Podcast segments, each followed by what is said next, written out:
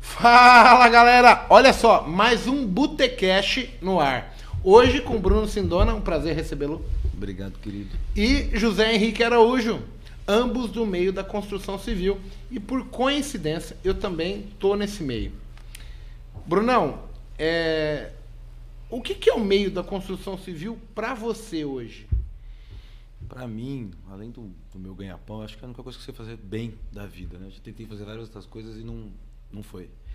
Para mim, construção civil é além do, do desse ganha-pão, como eu disse, é a capacidade de desenvolver espaços para que as pessoas vivam. Né? Civilização passa pela construção civil. Então, hoje eu sou uma empresa, né? trabalho numa empresa, sou sócio, etc., de civilização. Eu acho que a gente ainda tem ainda muitos guetos no Brasil e no mundo que estão vivendo na idade da na idade média, né? E outros lugares na idade da pedra, né? Quando a gente viaja por aí, a gente vê. Então hoje eu trabalho com isso. A, a sua incorporadora chama Sindona? Sindona, meu sobrenome. É, é, é legal para o pessoal até se situar. É, Bruna, é, Henrique. Fica complicado porque é Bruno e Henrique, mas é José Henrique de Arujo, eu chamo ele de Henrique. Você hoje trabalha com qual parte da construção?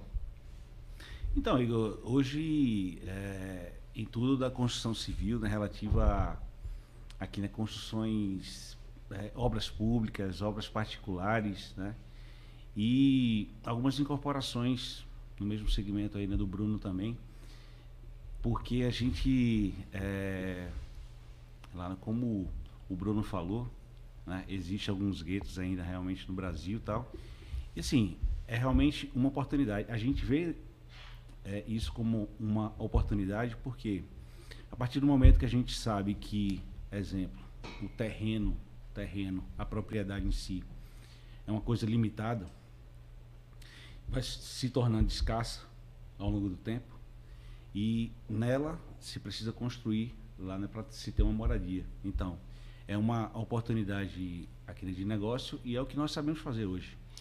Olha, olha que engraçado, né? Porque eu, eu sou um cara de bolsa de valores que comecei fazendo day trade, investimento em bolsa, renda variável, e em determinado momento eu também falei assim, olha, eu preciso dar uma mudada e eu preciso investir em outras coisas. E aí apareceu a oportunidade de eu ter uma incorporadora, hoje eu sou sócio da Capital Concreto. É uma incorporadora pequena, mas a gente faz pequenos projetos. Mas eu entendo que quando a gente fala em investimento, a gente não pode taxar que eu vou fazer só renda fixa, só poupança, só bolsa ou só imóveis, por exemplo. Né? Eu aprendi que se você separar os seus ovos em várias cestas, você teria uma chance maior de ter uma estabilidade, de ter pegar o bom momento da construção civil pegar o bom momento da renda variável, o bom momento da renda fixa e seguir em cima disso. E há algum tempo eu tenho tentado fazer o quê? É, fazer o, o, o meu dinheiro comprar tempo para eu ter outras coisas para fazer. Então, assim, eu tenho focado nisso e até por isso eu convidei vocês dois hoje para estar aqui. Porque eu vejo muita particularidade entre investir em bolsa, em querer ganhar dinheiro, com construção, por exemplo. Aí você vai falar assim, mas uma coisa não tem nada a ver outra. Eu acho que é totalmente ao contrário. Tudo tem a ver. Porque é uma questão de psicologia, primeiro, de entendimento do que você quer fazer e de perfil, né? É, e baseado que a gente não pode concentrar todos os ovos numa, centra, numa cesta só, eu acabo tendo a construção civil como algo seguro, onde, na minha visão, né, eu não teria dano financeiro. Eu tenho a questão de poder ganhar rentabilidade porque eu comprei barato, vendi caro, ou até mesmo ficando pronto o imóvel, eu vou alugar e ter uma rentabilidade de renda fixa com o aluguel que é uma coisa que no Brasil ainda funciona muito. É, a pergunta que eu faço aqui para o Bruno, né? É, da onde surge isso? Porque assim, quem que é o Bruno? Como é que você começa a mexer com construção? Porque é uma coisa difícil, né? O cara tem que ter faculdade, ele tem que conhecer os meios, os caminhos que, que faz acontecer. Da onde surge? O Bruno, ele, ele, nasce, ele estuda e como é que ele toma a decisão de, cara, eu vou fazer construção, eu vou montar uma incorporadora, eu vou ter a Sindona Incorporação? É, você acredita em karma? Karma não. Não. Assim, construção para mim é meu karma e meu dharma. Né? Já foi muito bom, já foi muito ruim. Hoje em dia eu sei, eu sei administrar essas, essas duas forças, digamos assim. É, eu sempre tive em obra. Né? Obra para mim sempre foi uma realidade desde que eu nasci. Né? Meu pai foi pedreiro, mestre de obra. Né? É, é, sempre construção muito, muito pequena. Até tem. Saiu outro dia numa matéria do valor econômico.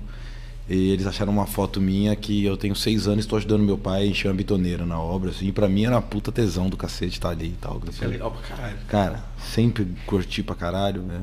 Meu pai é um cara muito simples, muito trabalhador, né? Meu pai foi garimpeiro, catou papelão e, e sempre me ensinou a trabalhar, né? E eu sempre gostei disso, assim. Meus amigos de meus amigos de infância era, era pedreiro, sabe? Meu pai tinha uma equipe lá de cinco, seis pessoas. Você era... nasceu numa, periferia? Eu nasci na periferia de Osasco. Osasco? É. Osasco era bem, bem, bem, bem diferente do que é hoje, né? É, rua de terra, favela pra cacete, mato pra cacete, né? Casa que ficava três, quatro dias sem água, água não chegava, falava energia elétrica, alagava. Essa era a minha realidade de vida. Eu fui.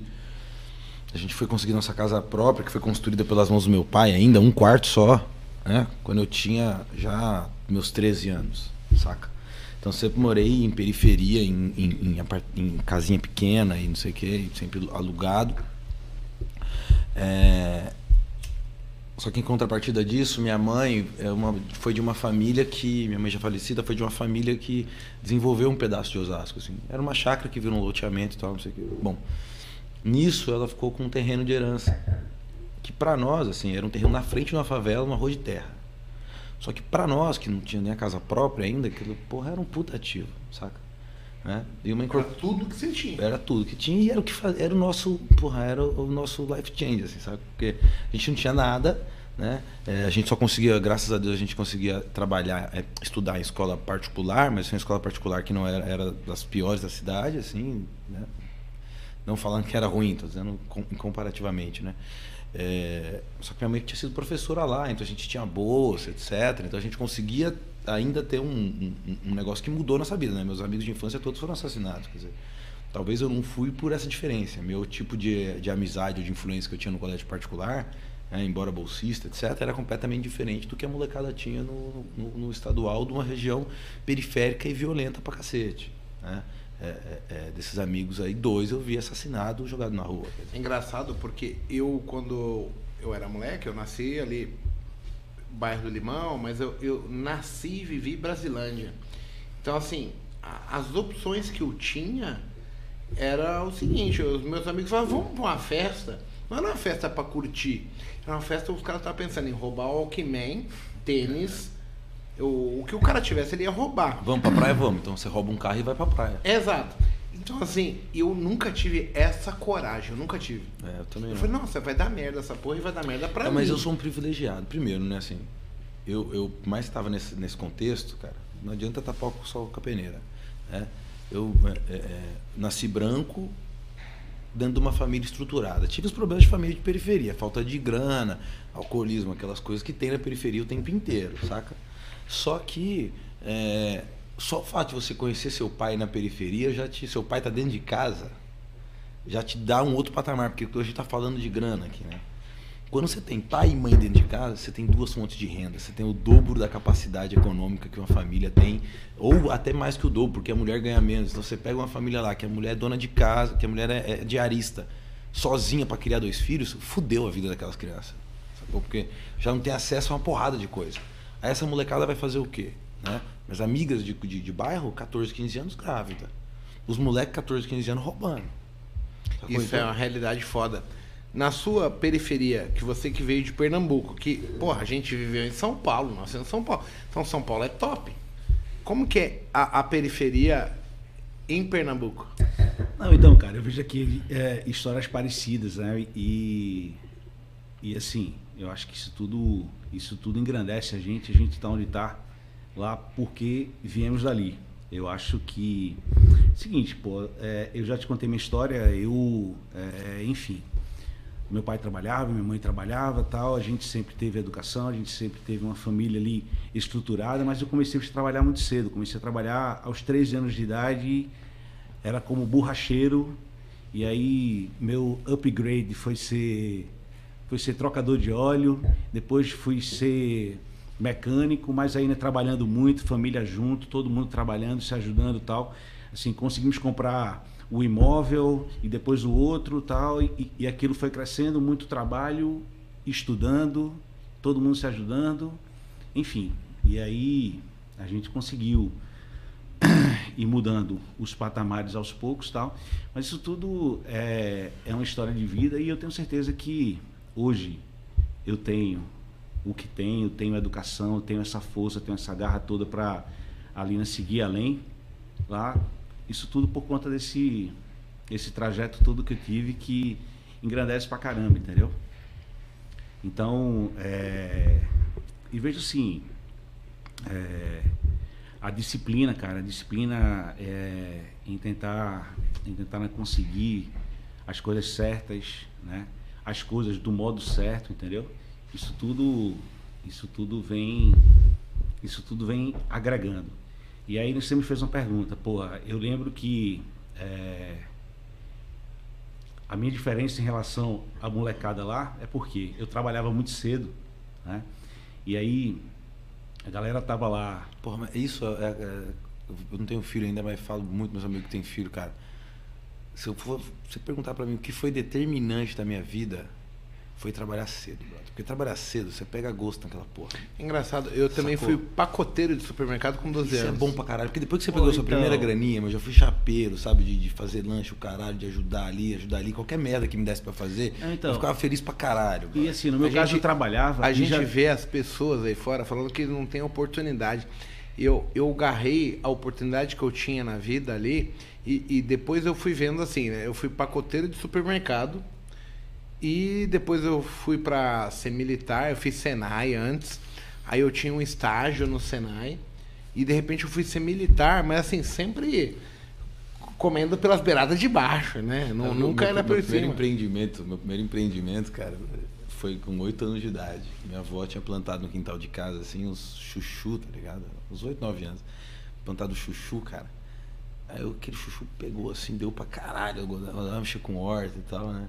É, Dudu é testemunha dessa porra. Ele, é verdade, ele sabe tudo o que aconteceu. É, cara, eu peguei, vou vender chuchu. Que tava sobrando chuchu, né? Ele até um chuchu que sobra de brota, assim tal. Eu peguei aquele chuchu todo, vou vender essa porra. Cara, ali, moleque, eu aprendi a importância de ter um produto com demanda, brother. Porque chuchu não vende nem fudendo. É difícil. Ninguém compra chuchu. eu quebrei aí... no primeiro dia, cara. Isso que, isso, que, isso, que era de, isso que era de graça. Nem quem faz dieta come chuchu, cara. Não, chuchu não tem saída. Não é tem, foda, não. não e tem aí solução. Você falou, pô, cara, você vendia chuchu, disse, pô, o cara é um puta vendedor, cara. O cara vende chuchu, cara. Porra, não vende. Vende, eu falei, não dá, brother. Porque nem o melhor tudo, vendedor com, com, com um produto que, que não, não tem apelo, cara. E, e, e aquela parada, né? Que é o que eu faço muito nos meus negócios hoje. Assim. É, que o brasileiro tem que descobrir, cara a potência que é a manufatura de coisas, cara. O chuchu pode não ser valer nada em natura. Mas aquela porra pode ter alguma puta Dá pra transformar ele em cereja. Puta proprietário, pode virar cereja, ele pode ter. Ele pode virar remédio, não sei quais são as propriedades do chuchu, cara. É, Mas se a gente então. não manufaturar, brother, se a gente não botar conhecimento agregado nessa porra, tudo vira chuchu no Brasil, saca? Porque no tudo é final, é barato, no final. Isso é pode isso, ser um insight aí, viu, cara? Vamos manufaturar o chuchu, pô. Sabe minha primeira sociedade como eu rompi, cara? Esse foi meu primeiro empreendimento. A primeira cidade que eu rompi foi. Eu tinha umas amigas. Do, minha mãe é, é, tinha um salãozinho de cabeleireiro no centro da cidade, né, cara? Assim, já quando a vida tava melhorando. E aquilo ali para mim foi uma escola do cacete, bicho. Porque acho que todo empresário, seja ele de que ramo for, ele tinha que ter uma experiência de comércio. comércio, comércio é um demônio. Cara, comércio de balcão é foda, brother. Porque quando você é comércio de balcão, você é o para-choque da empresa, você é o saque, você é a ouvidoria, você é o vendedor, porque tudo acontece ali. Chega, a gente tava lá, chegava o banqueiro do jogo do bicho, chegava o mendigo, chegava o louco da rua, chega, tudo chega ali. E aí você fica naquele negócio. Isso é uma experiência do caralho, né? E, e a gente resolveu, as, as crianças que brincavam ali e tal, decidiram montar uma empresa de vender bala. Pô, vamos comprar. A gente tinha uma cestinha lá que tiramos. Lembra daquelas bicicletinhas CC que tinha? né? Sim. A gente tirou a cestinha daquela porra, vamos vender bala. Beleza, compramos bala de iogurte, pô, bala de iogurte já é um produto que tem saída pra cacete. Sim. Porra, na hora de eu, eu era vendedor, bom vendedor e tal, não sei o que, falava pra caramba, bonitinho, todo mundo conhecia, ele era um gordinho, baixinho, que, todo risonho, bom vender. Eu falei, porra, Você era gordinho? Porra, foi gordinho, eu cheguei a 160 quilos, bicho. Cara, eu tinha 120, eu emagreci. E eu não fiz cirurgia. Você, Você perdeu o quê? cirurgia? Uns 2 quilos? Perdi dois só. Não, eu fiz cirurgia. Eu, Mas eu olha que engraçado. A gente tá falando aqui, mas talvez as pessoas nos vejam como caras bem-sucedidos que estão falando lorota, né?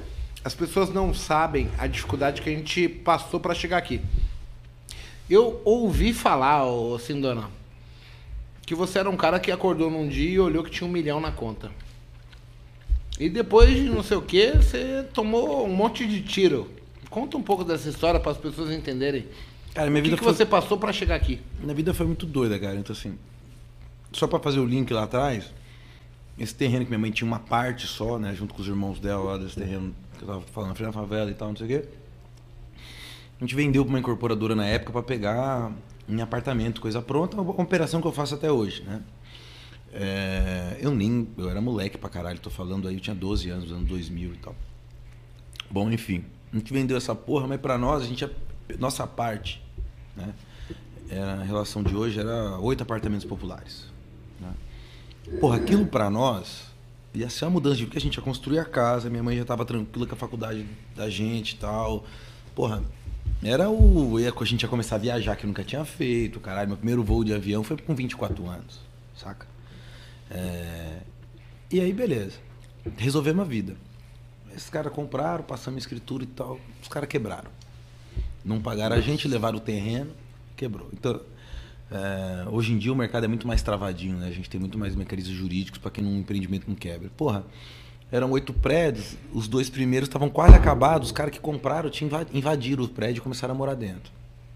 Então nosso terreno foi para as cucuias, os caras começaram a invadir o prédio, foi pau. Bom, assim nasceu a, a nossa incorporadora, né, cara? O puta problemaço que a gente ficou brigando anos para conseguir pegar o terreno de volta. Mas o terreno de volta veio todo fodido, né? invadido, obra embargada, o caralho. Né?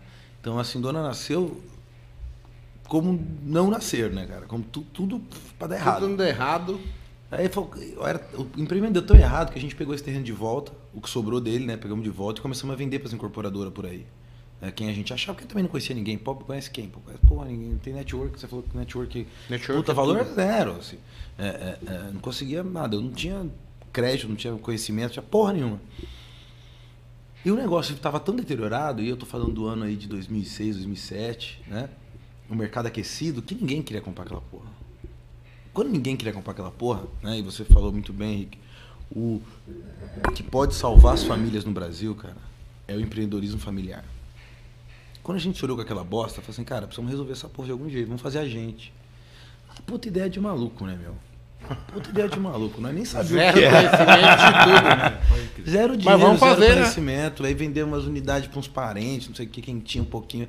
Cara, mas não tinha noção nenhuma, nenhuma do que fazer. E aí foi uma, uma sucessão de anos e anos e anos com, com, com, com erros e acertos, né, cara? E na época a gente falou, pô, vamos fazer o primeiro prédio dar de lucro. Um Big Brother. Olha a nossa conta de amador.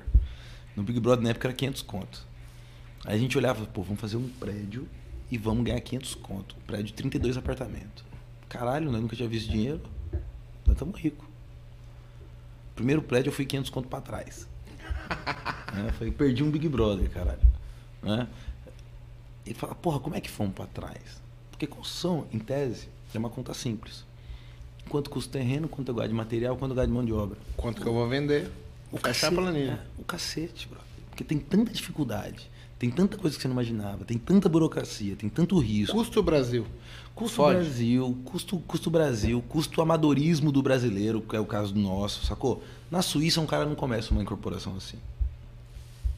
No Brasil a gente começa sem saber. E o Brasil não tem. O, o- o Brasil não, que eu amo esse país, né? Eu tenho alguns problemas com o brasileiro, mas o Brasil eu amo pra caralho. O, o- o brasileiro não tem apego ao conhecimento, saca? Ele não fala assim, puta, vou fazer esse negócio, vou fazer direito. Entendeu? Ah, vou servir esse vinho aqui. Deixa eu olhar na internet, porque hoje em dia só não aprende quem não quer, né, meu? O YouTube tá aí pra isso. Vou entrar na internet e ver o melhor jeito de servir esse vinho.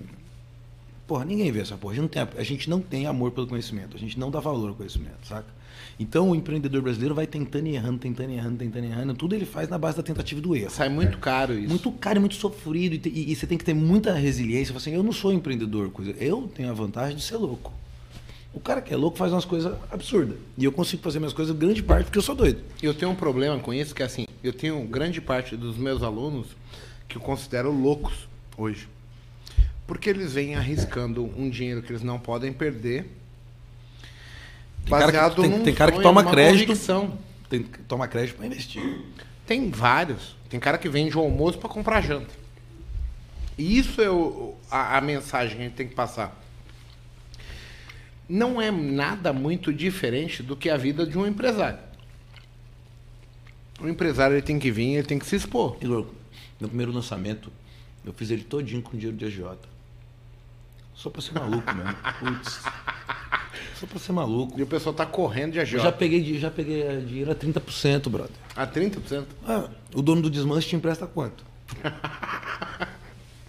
Sacou? O pobre vai ter acesso. O, pobre não tem problema de geração de riqueza. O pobre tem problema de fluxo de caixa. Bro.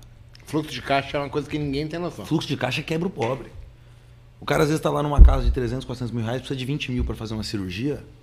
Não tem. Aí ele toma uma linha de 20 mil, carérrima. Aquilo ali quebra o pobre uma cirurgia de 20 conto, bro. Exatamente. Sacou? E a gente tem aquela coisa que é a casa própria, que a gente tinha muito medo da inflação e a inflação foge aluguel. Né? Então o brasileiro não sabe muito bem o limite de uma casa própria. Tem cara que aí tem 10 milhões de reais de patrimônio e tá 999 milhões está investido na casa. Né? 90, é, 9 milhões está investido na casa. Esse cara tá quebrado. Ele só não sabe. Com patrimônio. Exatamente. Porque qualquer vento que dá aí no Brasil venta pra cacete, o cara tá Hoje, CPI, o caralho, os caras querem botar o Bolsonaro pra fora e a gente não sabe o que vai ser o amanhã. Eu não tô falando de política, eu tô falando que assim, é incerto.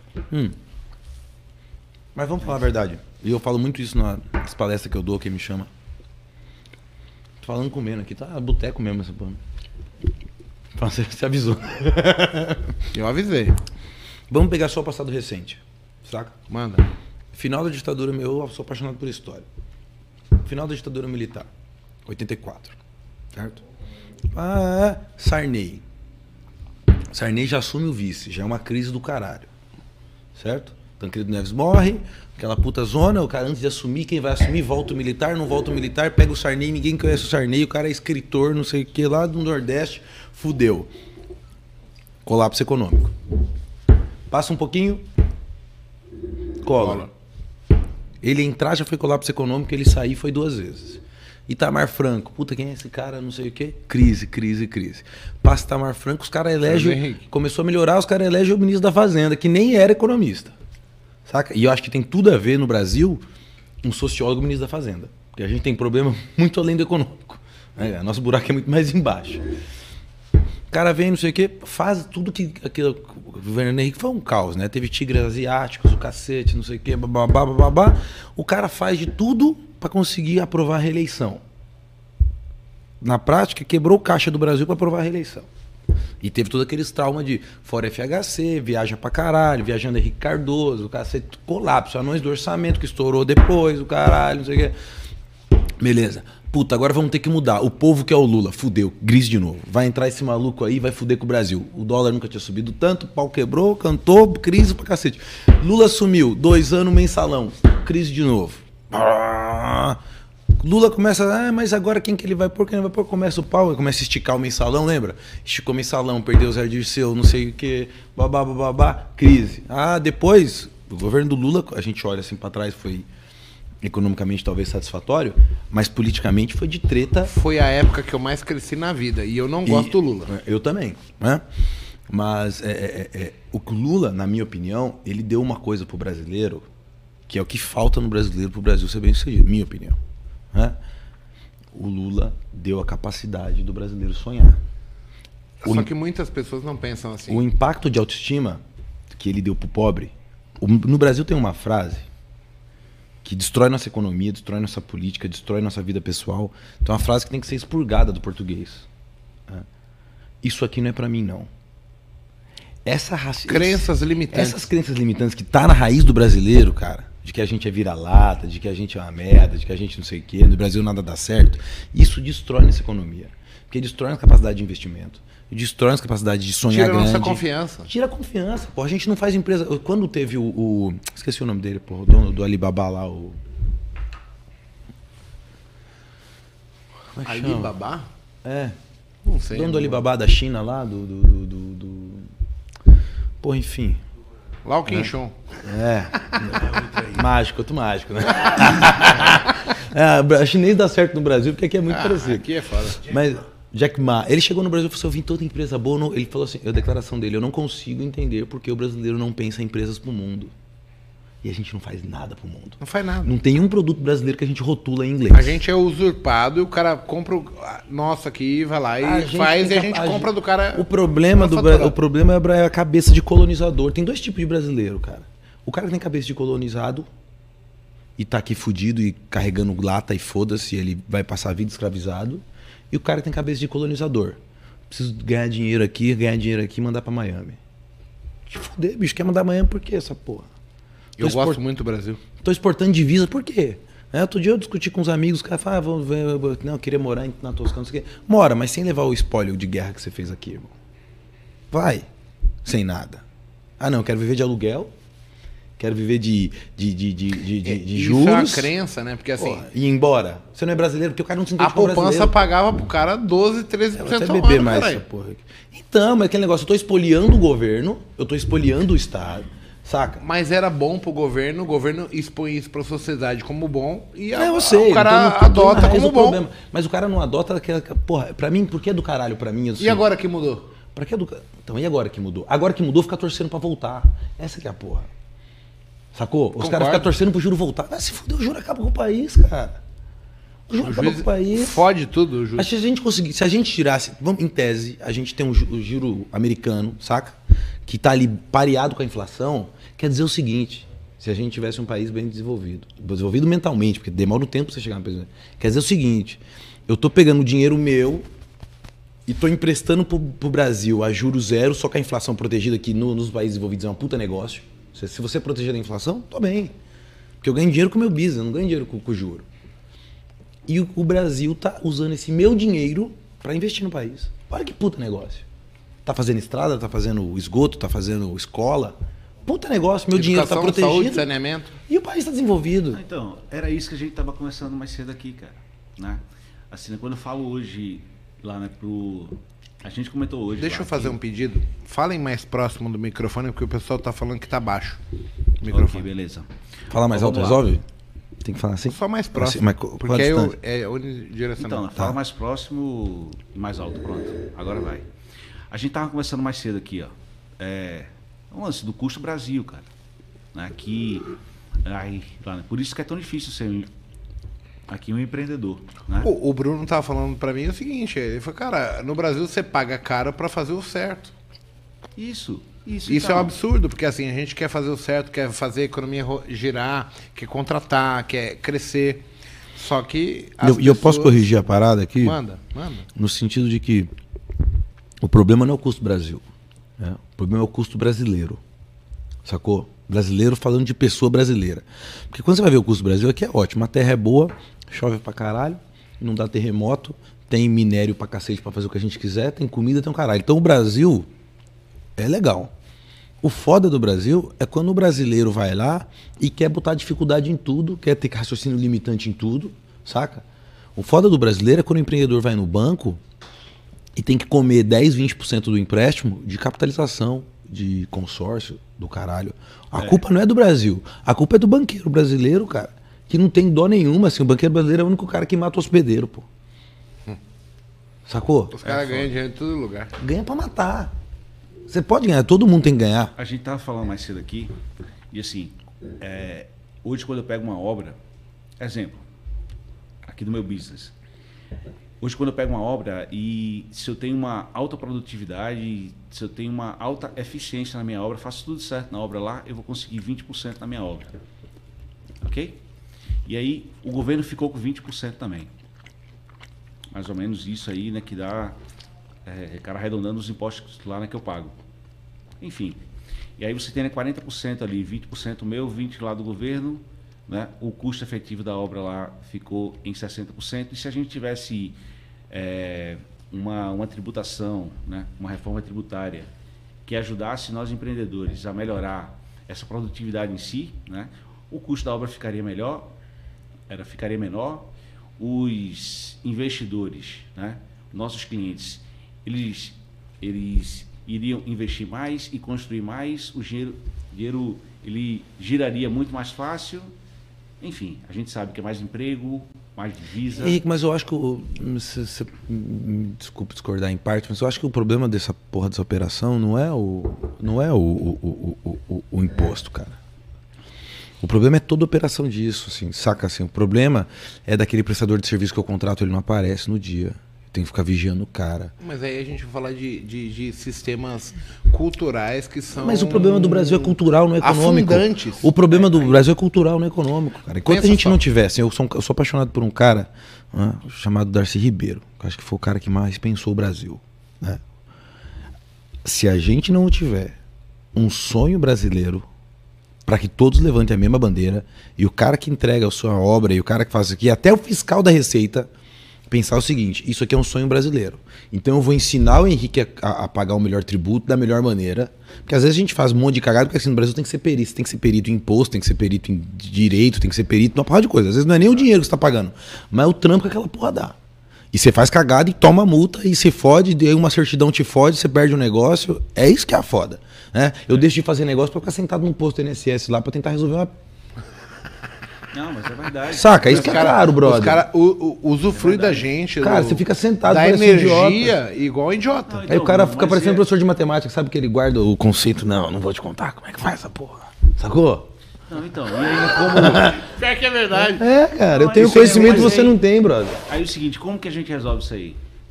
Porque assim, eu tenho uma premissa lá na, lá na empresa, o seguinte, que eu é, ensino o pessoal, ensino que está junto de mim lá, é, e digo assim, ó, é, lá, como que vai dar certo?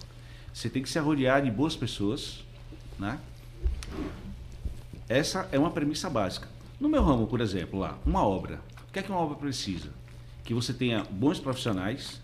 E aí você falou aqui agora que é aquele cara que marca e não vai, é o cara que não, não te dá a atenção, é o cara que fecha contigo, não apareceu ou não dá a produtividade, não honra o prazo. Porra, você, você é testemunha disso. A gente está se fudendo agora com, com o mercado do aço.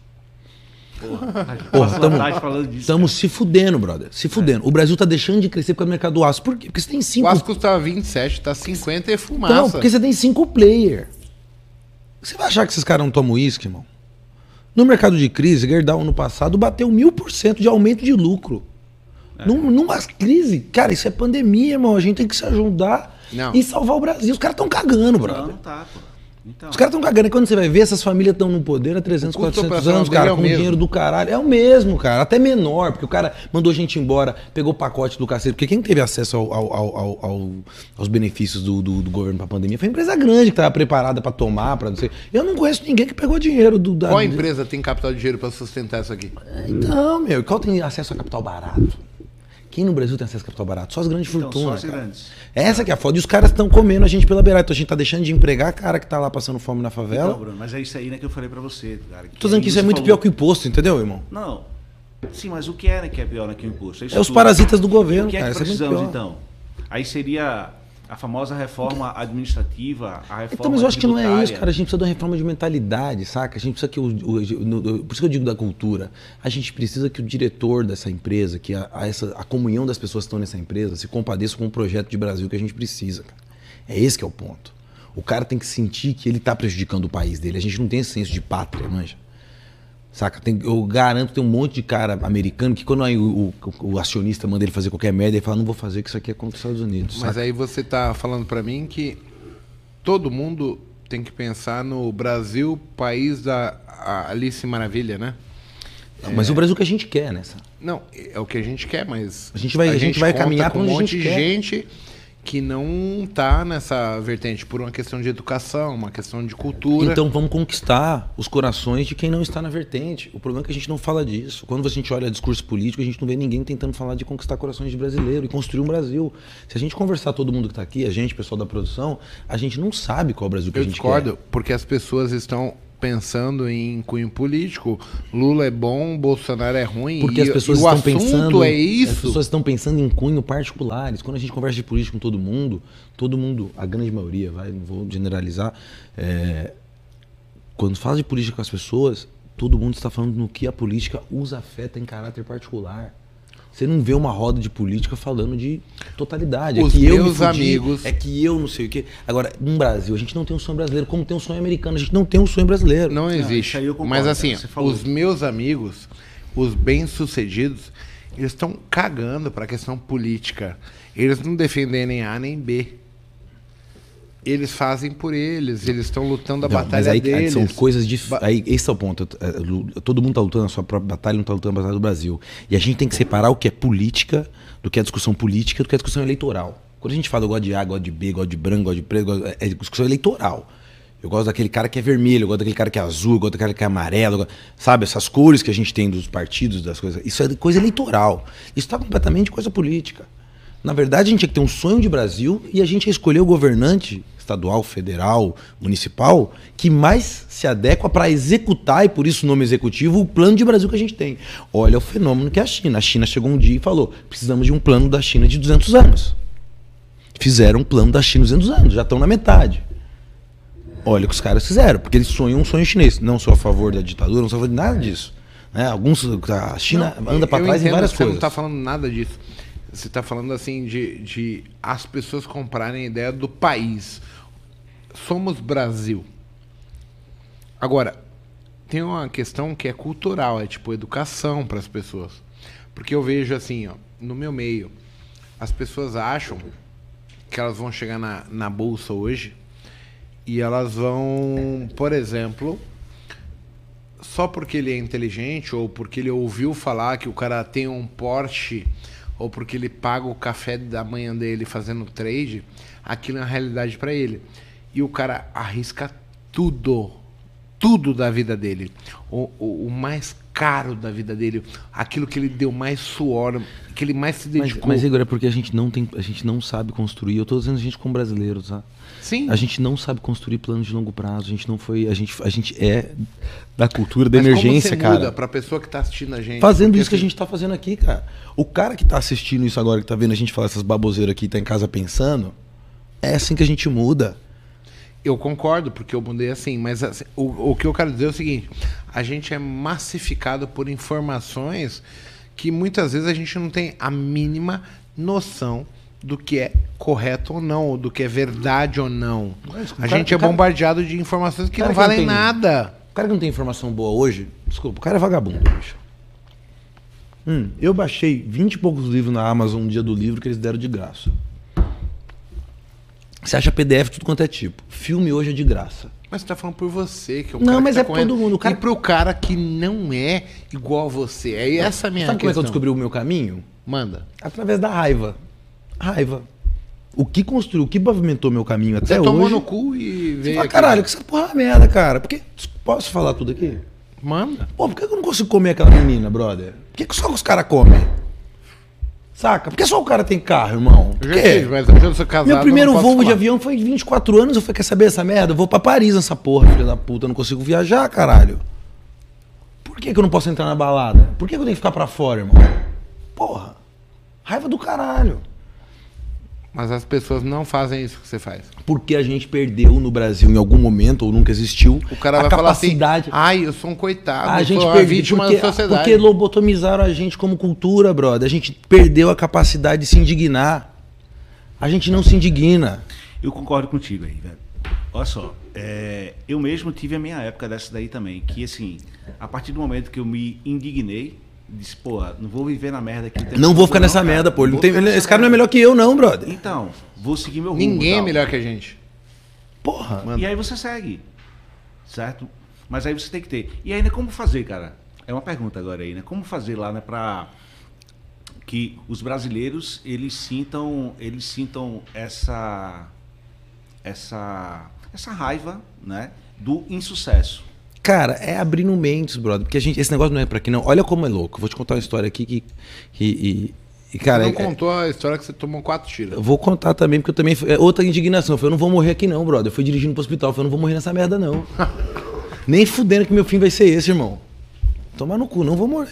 É, é gostoso estar aqui, cara, porque. O, o- o- pode falar da produção? O Dudu tá aqui, que ele me conhece Manda, desde manda. do, do- de quantos? De zero anos, cara. Você é mais velho que eu ou você é mais novo que eu? Você é mais velho?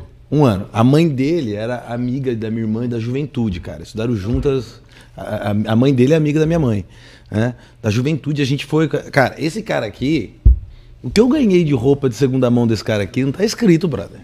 Minha mãe e a mãe dele vendiam salgadinhos Dory. Você lembra disso aí? Há mil anos atrás, saca? Então, assim, é gostoso poder chegar aqui para falar de um, de, um, de um podcast no caralho, né? E tentar, junto com vocês aqui, diagnosticar o que, que é a diferença. Né? A minha diferença é que eu sei lá porque eu nasci com essa indignação. Mas olha a cabeça. Minha mãe foi uma pessoa que sempre me incentivou a várias coisas. e Tal. Foi uma puta pessoa iluminada que me transformou. Né? Além de me dar a vida. Cara, um dia eu cheguei em casa e eu tava indo, começando a entrar no meio assim, eu tinha 18, 19 anos, né? E fui em casa e falei, mãe, fui na imobiliária, não sei o que, que foi fazer uma reunião. E lá tinha café expresso à vontade. Pra mim, irmão, café expresso era um negócio caro pra caralho. Porque você fala assim, você vai na padaria tomar um café, naquela época era o quê? 25 centavos. Um cafezinho daquele negócio quente que você pá, né? Beleza. O É o de café, Equador aqui. é, tá liquado desde sabe Deus quando, né, meu? Só que o café expresso é um negócio que é tipo 10 vezes mais caro que aquela parada, saca? Eu ficava pensando assim, porra, por que, que alguém paga 10 vezes mais caro num café que pra meu paladar naquela época era ruim ainda, né, cara? Beleza. Cheguei minha mãe e falei, porra, mãe, lá tinha é, café expresso à vontade. Olha, olha isso, cara. Isso, isso corta meu coração de lembrar até hoje de, de imaginar a mentalidade dela, né, cara? Ela falou assim: sabe qual foi a primeira pergunta que ela me fez quando eu falei isso pra ela? Você tinha certeza que você podia pegar? Caralho. Você entende essa parada, irmão? Humilde Entendo, de velho. tudo. Então, Cara, porque o negócio é tão foda, é a porra da bosta do café expresso, irmão. Hoje minhas lojas todas têm café expresso à vontade. Você pode tomar o que você quiser, vem uma copeira te trazer, café pra caralho, pra cliente, corretor. Porque, Café é cara. o mínimo, né, cara? Cara, mas porra, é. Mas é café expresso, É, pô. mas pro pobre não é, irmão. Porque a cabeça Deixa dele não a história, permite, então. saca? Eu hoje, até hoje, cara, eu tenho um dinheirinho pra gastar. Até hoje, eu chego numa loja e falo, cara, eu quero provar pra aquele cara que eu consigo pagar. Porque eu falo, caralho, o cara, esse cara tá achando que eu não, sei, não consigo pagar? Tem Sacou? uma cara de trombadinha, mano. Porra, mas é, é- é interno, não é externo, cara. Ó, E olha, eu fui comprar um carro olha falei, a história que eu "Caralho, passei. Vou pra esse carro. Essa, acho que essa mulher tá achando que eu não consigo pagar esse carro. Olha a história que eu passei. Eu comecei na bolsa, eu comecei a ministrar um curso. Isso é 2007. Aí veio uma crise, não sei o que, teve um aluno meu que ele Pô, comprou, final de tipo, 2008 comeram nossa bunda, né, brother? É assim, aí Rossi, o cara comprou Rossi tipo um real. Aí passou, sei lá, sete meses, o cara vendeu a Rossi a 12 reais. Tinha uns amigos meus lá em Osasco que investiam muito em Rossi, viu? Eles compravam tipo 38 e ia. Aí, olha só. O cara chegou pra mim, Igor, eu queria te pagar um jantar. Naquela época, eu era muito chucro, mas muito. Ele falou, cara, eu quero te pagar um jantar no Rubaiá Figueira. Eu falei, onde que é isso? Eu vou, mas onde que é? E aí, né? Eu cheguei lá, eu juro por Deus. Cara, era tipo o prato principal lá é tipo uma paella espanhola. Cara, tinha uns camarão desse tamanho. Eu nunca tinha visto aqueles bichos. e eu começando assim, tava eu e o André Moraes, que é um parceiro meu, cara. Eu falava assim pra ele, André, que bicho que é esse que não vai comer aqui? ó? Eu não sei o que é isso. Cara, eu juro por Deus, assim, eu Cara, eu lembro, eu lembro a primeira vez que eu comi um risoto, brother. Nunca vi ninguém gastar um dinheiro tão grande, porque assim, ele tirou do bolso um bolota de nota, tec, tec, tec, tec, tec, tec. Na hora de pagar a conta, ele assinou um cheque ainda e mandou as notas. E foi maluco. E moral da história, eu falava assim, André, eu não sei que bicho que é esse. Tinha lula, polvo, uns bagulho muito louco. E eu falei, mano, eu nunca tinha comido aquilo. O camarão mesmo, tipo, o camarão era mi... Cara, miudinho. Você tem noção O cara me mandou um desse tamanho. que mais de 70% da população periférica, dos jovens, população não, dos jovens periféricos até 18 anos, não conhece a Avenida Paulista, falando de Grande São Paulo. Sim. Irmão, não conhece a Avenida Paulista, brother. Os caras não conhecem a Avenida Paulista. Esse cara conhece o que do mundo? Olha o pot... E outra, falando economicamente, vamos mudar de empresário agora, né? Olha o potencial de trabalho desperdiçado, gente com saúde, força, tempo e cérebro pronto para trabalhar que a gente não consegue trazer esses caras para economia. Cara, A gente podia tá fazendo- limitantes. A gente podia estar fazendo indústrias como está fazendo a, a, a, a, China? a- a- a- não, além disso, a Índia. A gente está fazendo fábricas de software, cara. Que é um treinamento básico de programação e tal, não sei o que. Os caras estão fazendo grandes indústrias gigantes de gente programando, brother.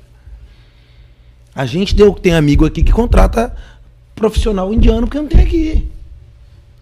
Programação, brother. Da 0 e 1, mesma 0 e 1. maneira- Aí Eu discordo um pouco, porque tem gente lá fora que contrata brasileiro. Não, não tô dizendo que, tô dizendo que é escasso. A gente tem escassez da mão de obra. Eu, eu tô pastando para poder contratar talento agora, porque não tem a mão de obra. E a gente tem as pessoas e tem a oportunidade e não consegue fazer juntar as duas coisas, cara. É uma coisa assim que eu vou te falar. Quando a gente traz pro meu meio, porque assim, o objetivo aqui do, do bate-papo é falar para as pessoas. mais Ah, mais um pouquinho, por favor. O objetivo aqui é abrir as pessoas para falar assim. Todo mundo que chega no trade, ou assim, dona, ele acha que é fácil, mano. E eu não sei de onde as pessoas tiram isso. Mas é bom que ache também, porque o cara poder ir, né? Senão o cara nem vai, cara. não, eu, eu também acho que nem a pessoa fala assim pra mim, nossa, já viu o cara do Porsche Azul? Eu tenho dois discernimentos sobre isso. Primeiro, o cara do Porsche Azul é o cara que mais traz pessoas pra bolsa. Eu já tive uma Porsche azul. né? E eu nunca tive, irmão. Vacilou, é legal. Vacilei, é legal. Um dia eu vou ter. Consegui o investimento de merda, né? Porque eu vendi, eu vendi minha Porsche, ela valorizou 200. Na pandemia, ela valorizou 200 pau em quatro meses. Vai Mas ó, entender essa olha porra. só. As- só que assim, o cara do Porsche Azul, ele vende uma informação onde ele visa a facilidade. Eu não tô falando do método, tá?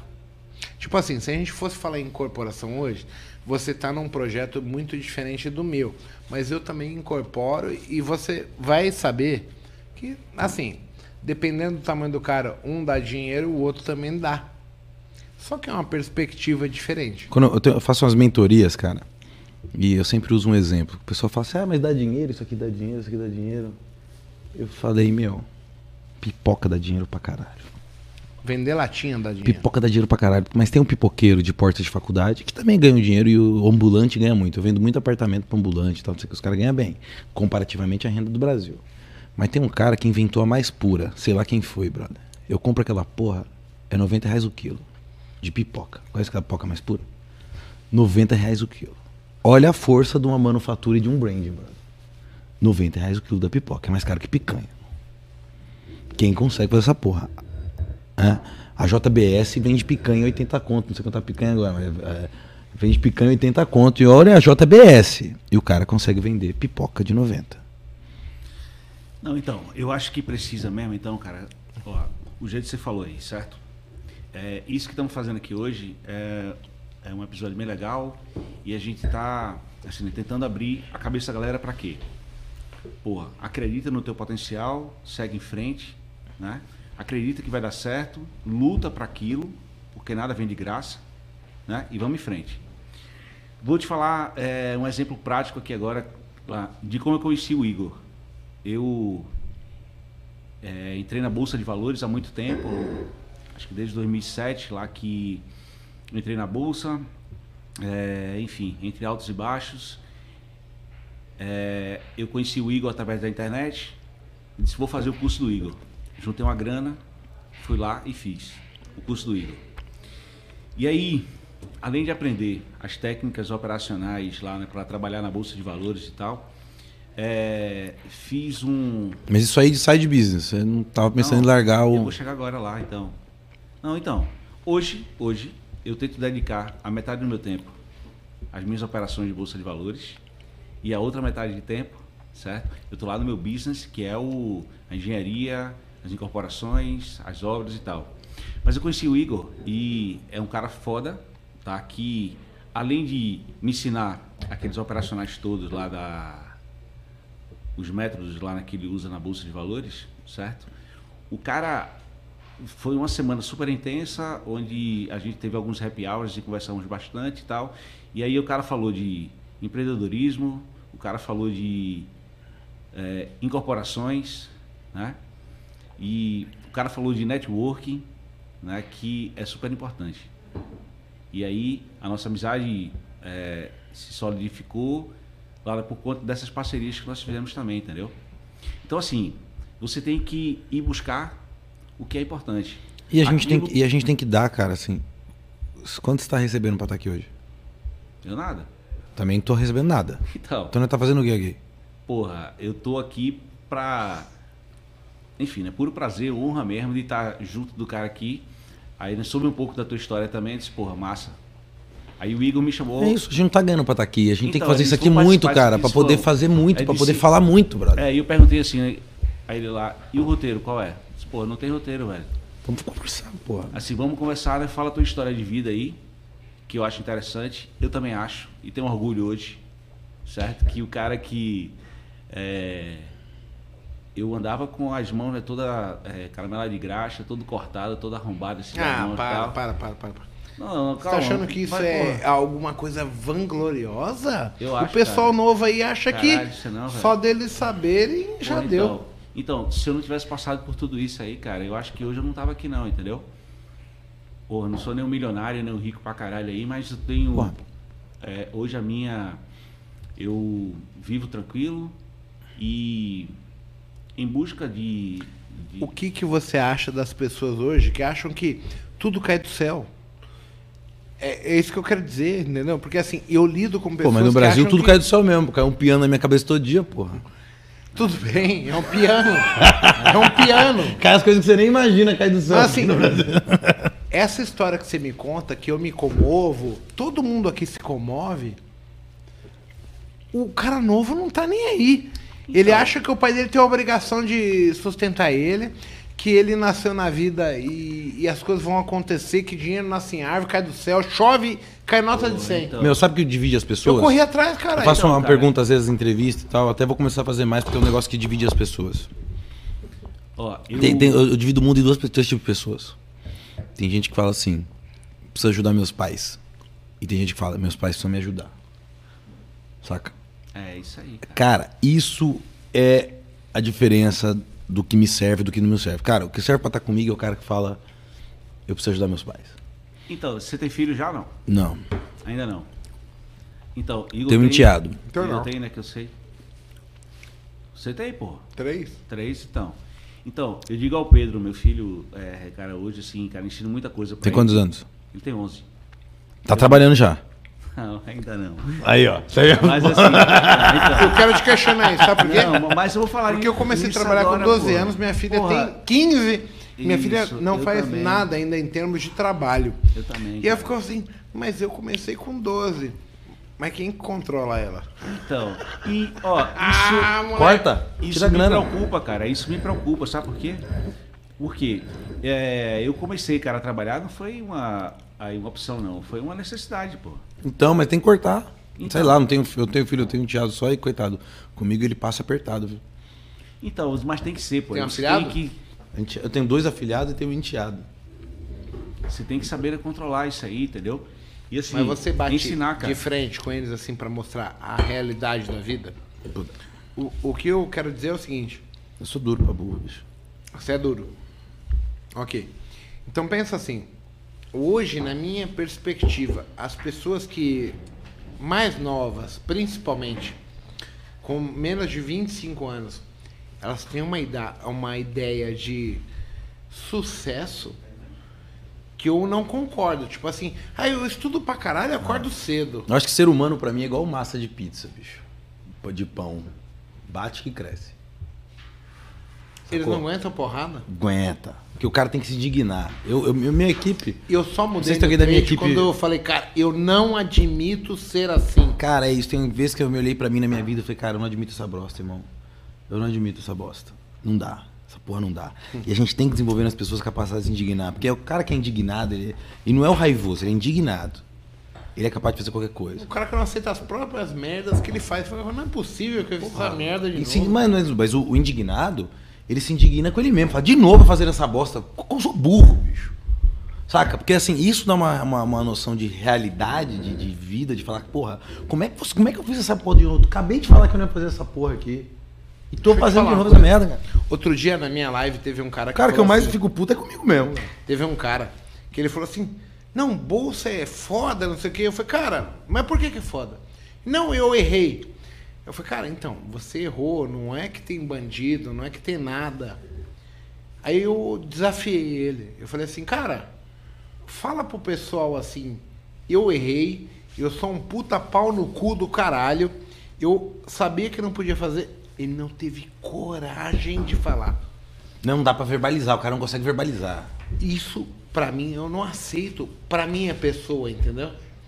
Porque é a maior verdade que eu tenho pra mim. Tipo, Porque aí você quando eu tenho a grande coisa, na fudendo. minha opinião, a grande, o grande conquista da vida, né, para mim não é grana. Claro que não. Cara, a grande conquista da vida pra mim é eu conseguir me lapidar como ser humano na, dentro da evolução que eu acredito e eu acredito realmente eu acredito que a gente pode voltar aqui em outro planeta é isso é outra piração pra falar qualquer coisa qualquer dia mas cara quando a gente começa a assumir nossos erros nossas cagadas nossas fraquezas assumir fraqueza é um negócio muito louco assim ó. É, difícil. Ninguém assume essa porra, ô Sindona. ah, assume claro que assume quem tem sucesso assume o fracassado nunca assume Aí que tá. E como que eu faço pra um cara que não tá tendo sucesso? Como que eu faço que ele veja essa merda? Porque assim, eu ponto hoje é o seguinte: as pessoas são mais importantes que os métodos. E no meu meio, todo mundo vende um método imirabolante. Sabe qual, sabe qual é o problema que a gente passa muito nessa questão de comunicação, principalmente? Não sei se deve estar baixo aqui, eu tô mais. É, não tem como conseguir uma água pra mim, não? Pra eu contar mais mentira? Eu fico melhor com água, né? É, O sabe, cara já tá apitando no vinho, gente. sabe o que é? E ó, o mago saiu da Heineken pro vinho. O mago tava na Heineken desde ontem. É que água, Heineken é água pra você, né? Mas o grande a sacada é o brasileiro ele tem uma capacidade gigante, gigante de argumentação. Obrigado, viu? Então o cara consegue mentir pra si mesmo muito fácil. A gente é bom em desculpa pra cacete. A gente devia inventar, a gente devia empacotar desculpa e vender porque nós, nós é bom. Saca, eu recebo umas desculpas no escritório de cliente, de funcionário, eu falo, cara, você é bom, cara. Cara, essa desculpa é, bom, boa pra caralho, cara. Caralho, me trollou. E a gente se engana pra caralho, irmão. Saca? É, tem um, um, um- um exemplo que eu gosto, um cara que eu gosto muito, que o Karnal usa, que ele fala assim, do prof, que o aluno tá terminando a prova, né, cara? E ele fala assim, é, professor, só mais um minutinho. Só mais um minutinho, e dá aquela respostazinha assim e tal, que ele já se beneficiou ali de ter visto uma prova rodando, alguma coisa assim. Só mais um minutinho. Tá? E só mais um minutinho é um jeito brasileiro de falar. Caguei pra sua autoridade. É o jeitinho brasileiro. Caguei pra sua autoridade. Tô me beneficiando de um momento a mais que os outros não tiveram. Tive acesso a uma informação privilegiada que eu vou fazer uso dela em benefício próprio e não dos outros. E mereço isso, sabe Deus, porque eu mereço ser melhor que os outros, porque eu tô aqui numa situação melhor. Eu tive uma prova, cara, eu tive uma prova com um professor, professor Peixoto. Eu fiz direito uns anos, abandonei. minha- foi, foi a segunda faculdade que eu abandonei. Cara, esse professor me deu um- uma aula, cara. Ele era professor de ética. Cara, esse cara. Você tomar uma aula de um professor de ética é puxado. Cara, ele deu aula pra sala inteira. Olha o que esse cara fez, cara. Olha o que esse cara fez. Puta professor, brother. Né? Primeiro que ele falava que ele não tava cobrando, ele não tava ali pra cobrar conteúdo. Então ele passava o livro, vocês querem ler, vocês lêem, vocês não querem ler, foda-se. né? Segundo, ele fez uma prova só. Se você faz duas, três provas, um trabalho, cara, ele fez uma prova só. Prova final, ética é um semestre só, todo mundo. Caguei, ética é fácil pra cacete. Foda-se, vou resolver isso aqui, é só responder meio que o óbvio, né? O bonitinho que você O que você falaria pra sua mãe, você escreve lá e vambora. Beleza. Chegou na prova, ele fez assim: vem aqui retirar a prova de vocês. Tava o seguinte: uma pilha de prova e uma pilha de gabarito. Ele falou: gente, tá aqui uma pilha de prova, uma pilha de gabarito. Vem aqui buscar. Eu vou sair da sala. Quem quiser o gabarito usa, quem não quiser não usa. Isso é ética.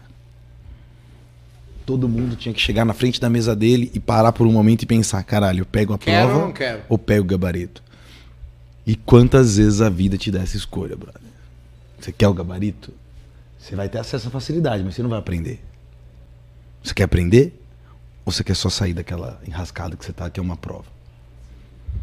Sacou? Ele Isso voltou. é muito profundo. Cara, ele voltou no final da aula, recolheu tudo, ele nem sabe quem pegou o gabarito, quem não pegou, e foda-se, até hoje ele não sabe. Mas você sabe se você pegou o gabarito ou não.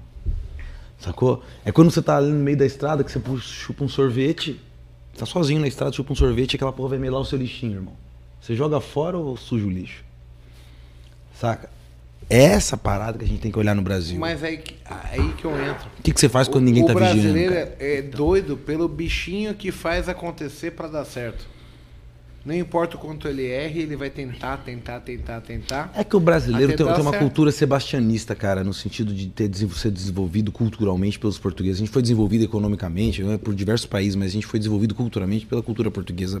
É muito forte em nós. Quando veio a, a- a- a- família real para o Brasil, ela trouxe carregada de conceitos e culturas que a gente desenvolveu. E veio nela essa cultura sebastianista de que alguém vai irá nos salvar.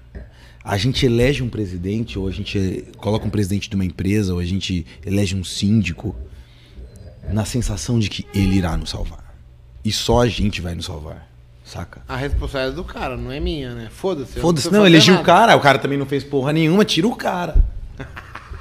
Ai, caralho. A gente elege o Salvador e depois crucifica o brother. Tá fazendo uma coisa que fizeram com Cristo, irmão.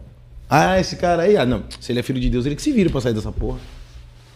Ah, Bolsonaro, Você você, não falou que você era bom? Tira o cara. crucifica ele. Você mesmo crucifica quando o cara não acerta, porque o cara não vai acertar se ninguém ajudar, brother. É foda. Cara, não E é tem por presidente que você aí bote lá que- que ele resolva se você não empurrar ele, irmão. Deixa eu te fazer uma pergunta política. Já tô puta aqui. Vamos se indignar aqui. Não, eu, eu vou fazer e eu. Depois de você responder, eu vou falar o que eu sou. Você é Bolsonaro ou qualquer outro? Eu? É. Porra, eu só defendo um cara chamado Jesus Cristo, o resto, pau no cu. Mas hoje, a política brasileira, pra você, tá boa ou não? Cara, eu vou pontuar depois a minha sabe que eu sou, eu sou vice-presidente no partido político, inclusive. né? Ok.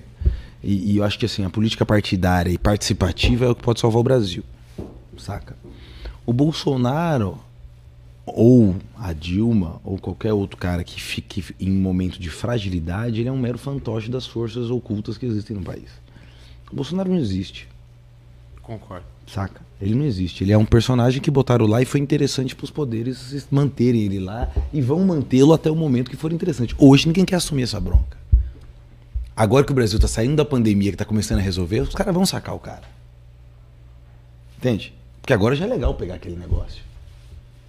Ninguém queria pegar o primeiro mandato da Dilma, mas todo, quis todo mundo quis pegar o finzinho do mandato dela. Aqueles últimos dois anos foi legal. O Brasil já tinha batido no fundo, sacou? Eu vou rampar ali, vou fazer um negocinho. Mas aí você tá fazendo uma coisa de inteligência. É inteligência. Tipo, tô medindo onde eu posso ter prós e contras. Cara, no fundo do Brasil, na minha opinião, que é o que ninguém fala e é o que deveria ser falado, a gente tem famílias hoje ricas no Brasil, né, que tem historiadores que juram e provam que vieram desde a época da Inquisição, expropriando terra. Famílias que hoje são bilionárias e bilionárias que nem aparecem em Forbes nem nada, e tiveram é, capitanias hereditárias, brother. Tem famílias no Brasil hoje que são riquíssimas que tinham os cartórios que tocavam metade do país. Onde? Se o Brasil nunca vendeu terra. Ou, minto, o Brasil só teve um momento histórico que ele vendeu terra. E até hoje existe. Que é no Distrito Federal. A Terra Cap vende terra né, da União. Se o Brasil nunca foi vendeu terra, foi tudo grilado. Grilado por quem? É essa que é a parada. O nosso problema nunca foi político. O nosso problema sempre foi oligárquico. A partir do momento que veio a coroa para o Brasil e começou a negociar títulos em troca de poder, terras, o, o, o o- o- o- o rei não tinha onde ficar.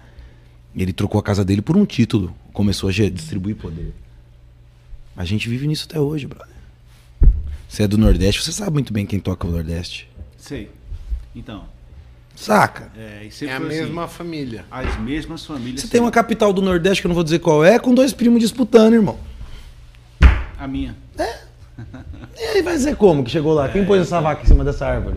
Então, é isso mesmo. Bom, vamos resumir aqui, ó. A Você tem lá um cara que, política que- um cara que vende que ele é o salvador do Brasil, que ele quer ser candidato agora, e foi governador com a mãe presidente do Tribunal de Contas. Quem tem a mãe presidente do Tribunal de Contas, irmão? É do seu reduto lá. Eu queria falar do tiro. Porque você tem uma história muito foda e você não falou. Não sei se Devem tá ter com sido medo. essas oligarquias que atiraram em mim. Não, mas conta aí a tua história aí agora, vai. Qual a história? Ué, você é um cara que acordou, tinha um milhão na conta, perdeu tudo. De repente toma um monte de tiro. A gente quer saber essa história. Ah, cara, assim, minha avó, minha avó era muito simples também. Né? Ela fala que quem nunca comeu melado Passa o come... vinho pra cá. Porra, você bebe pra caralho, hein? Ah, É, quem nunca comeu melado quando come se lambuza, né? Isso. Meu pai é do norte de Minas, Vale de Jequitinhonha, é, é miserável igual o sertão nordestino, né? Mas tem uma sabedoria maravilhosa, um lugar que eu amo demais. E cara, assim, você imagina, aquele cenário que eu contei. Eu era um cara gordinho, sempre sofri bullying, que foi muito bom pra mim. Na boa, falo isso com, com toda a, a- a tranquilidade, que sofri bullying igual um filho da puta, cara. Na época eu já era pobre no colégio do- da classe média, ok. Saca? E ainda gordinho, gordinho, gordo sofre pra caralho. Gordo, esse negócio que sofre no mundo é possível, gordo, você cara. tinha 170 quilos, cara. Cara, tinha. Tinha. Não é possível. Tinha, tô falando, te mostro a foto. Eu te pegava hoje. Ah, não faz assim. É, então, ainda mais no frio que tá fazendo aqui. no- então, cara, assim, é, você começa a ter acesso a umas coisas, cara. E vou dizer, a gente é, é, né, é, é- é- é ser humano periférico, né, cara? O periférico não acessa nada, cara. Ele não é convidado pra porra nenhuma.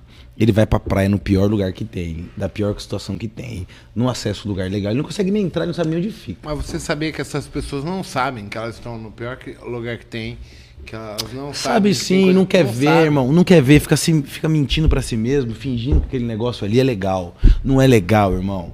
Não é legal. Não é legal.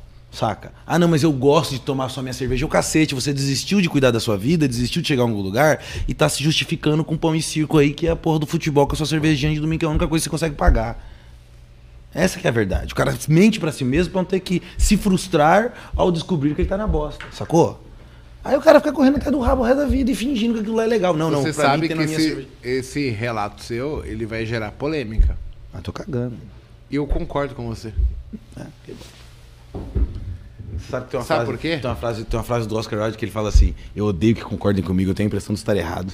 Não, não. mas no caso, eu, eu não penso assim. A galera se engana, brother. Eu nasci na periferia, as pessoas acham que eu sou um Faria Limer. Que eu nasci. Não é por causa do colete da XP, não, né?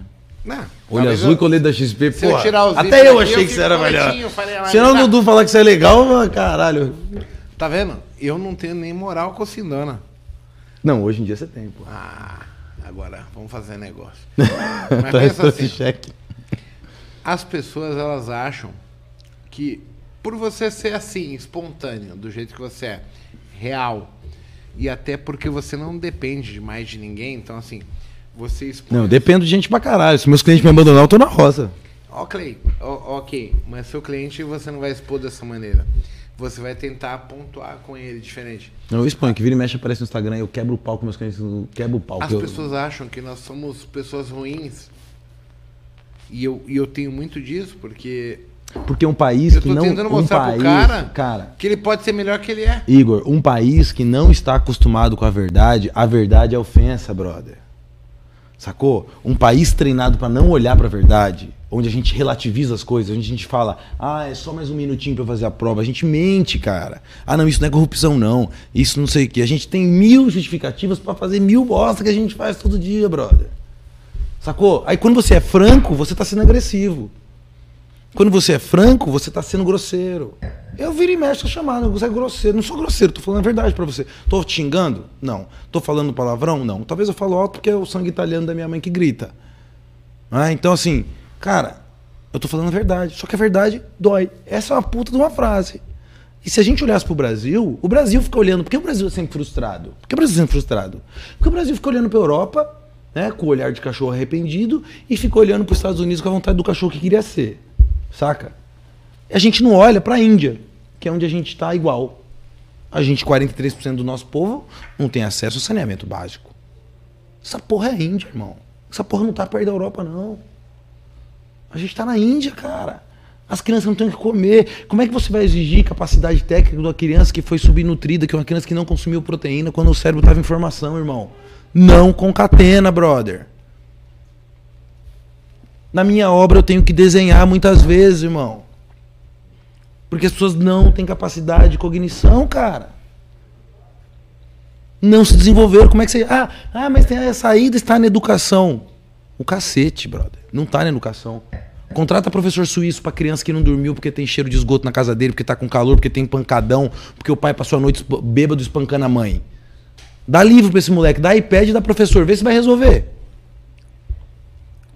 Ele viu o irmão dele assassinado pela polícia, jogado na rua. Que criança merece ver? Seja lá o que o irmão dele fez, não me interessa, não tô aqui para julgar ninguém, não sou juiz. Agora, que criança merece ver um irmão com a boca na sarjeta, morto, escorrendo 20 horas pro IML chegar? Jamais.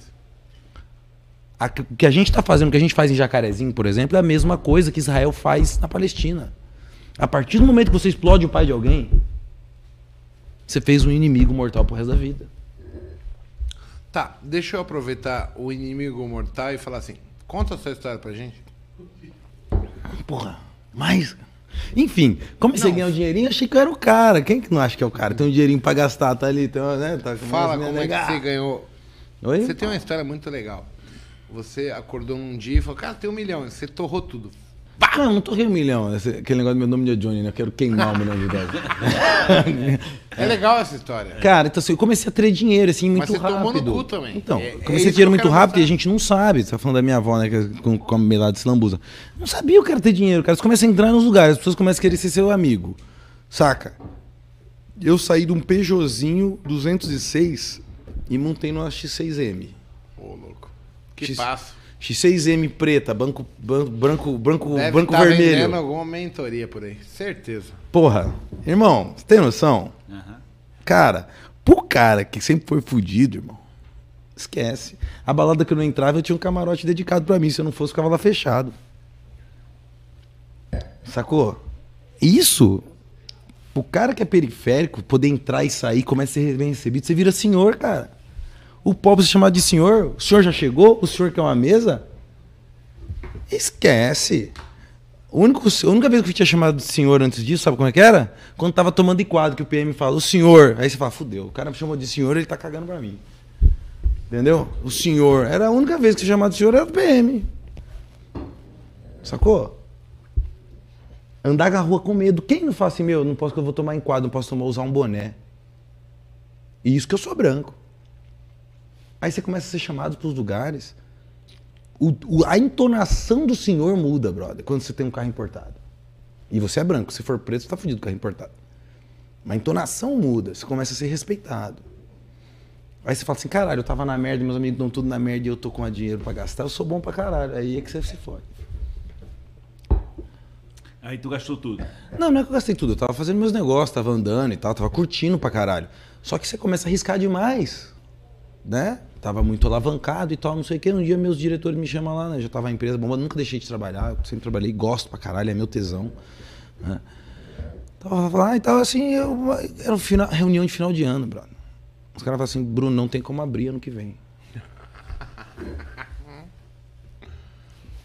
Consultor financeiro, diretor jurídico, diretor financeiro, né? Caralho, não sei o que. Não, não dá. Fudeu. E eu tinha uma viagem comprado pra uma, uma Ilha Bela, cara. Um Réveillon. Você é humilde, Ilha Bela? Não, mas era um puta hotel legal que tava inaugurando, era legal, tinha gastado dinheiro. aí, cara, hotel nove quartos, mano, ah! Eu falei, aí nessa hora eu pensei, caralho. Só a única coisa que eu pensava, mano, eu gastei dinheiro com essa merda, brother. Eu devia, será que eu consigo vender essa viagem? eu pensava, na reunião toda eu pensava nisso. Quando os caras terminaram de falar, o cara assim, ah, você quebrou, não tem como abrir. Eu, posso falar aqui, né? Pode. Eu falei, o cu. Quero ver se eu não vou voltar nessa porra. Que é a capacidade de se indignar. Eu, falei, eu não vou afundar nessa bosta, irmão.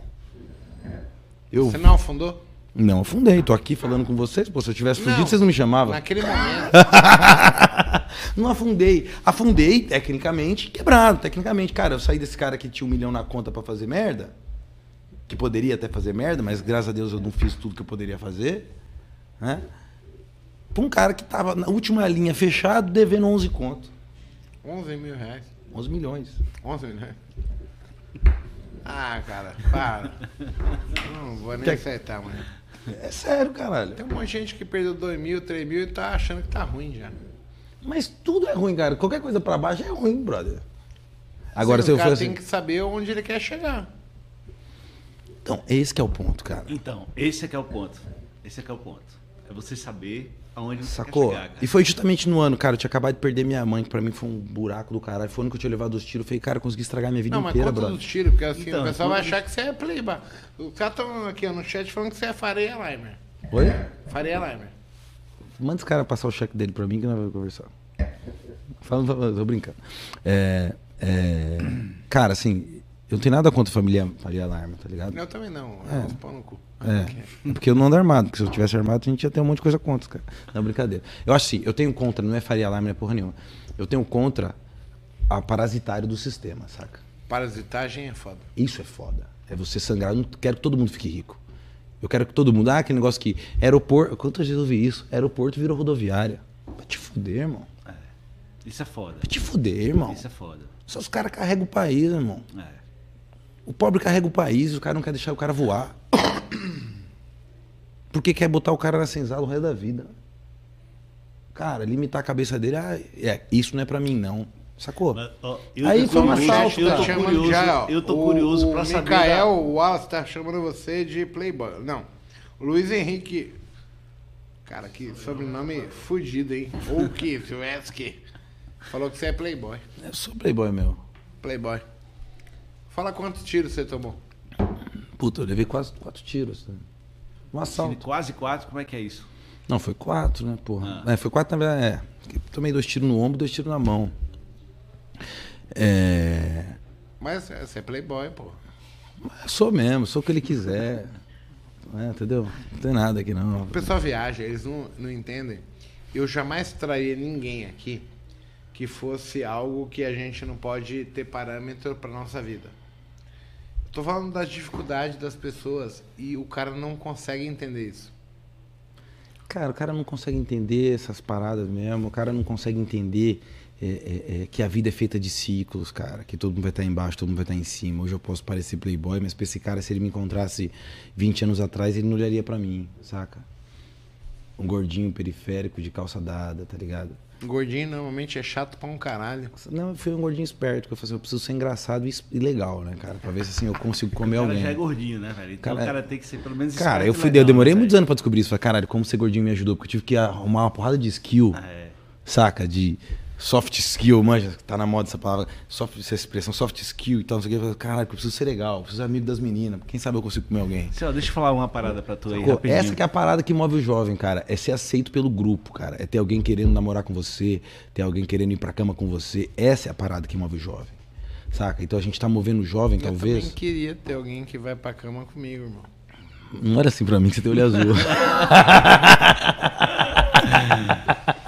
Sacou? Essa que é a parada de você conseguir mover o jovem pelo motivo correto, mas pra mover ele da maneira correta. Saca? Quando o cara vai assaltar alguém, cara, ele não quer assaltar alguém. Ele quer ser respeitado. Beleza, deixa eu te fazer uma- pergunta aí agora aí, assim. É, da pergunta, só o seguinte, assim, uma besteira, Igor. Ó, eu quando eu fiz o, o- quando eu fiz aquele curso lá em 2018, tem uma semana com o Igor e tal. Enfim, eu falei pra ele hoje à tarde aqui Ele que te meteu a faca nessa semana, né?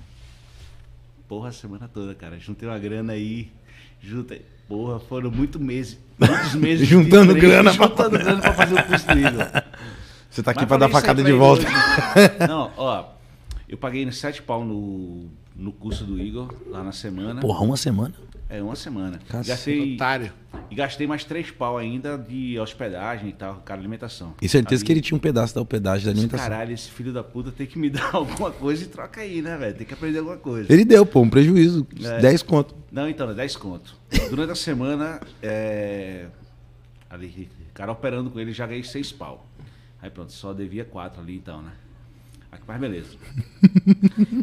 e aí, né, conversando com ele, eu já falei aqui, né, que aí a gente, a gente fez uma... Ele me chamou aí, né, pra uma parceria, tal, eu entrei com ele e tal. E, é, enfim... Aí quando ele falou assim, o bolso desse cara é fundo, assim. Ó lá, pagasse quanto, pagasse quanto lá. E é, é, enfim, o meu resultado foi. é, enfim. ah, Deu quanto? Deu 110 mil em um ano.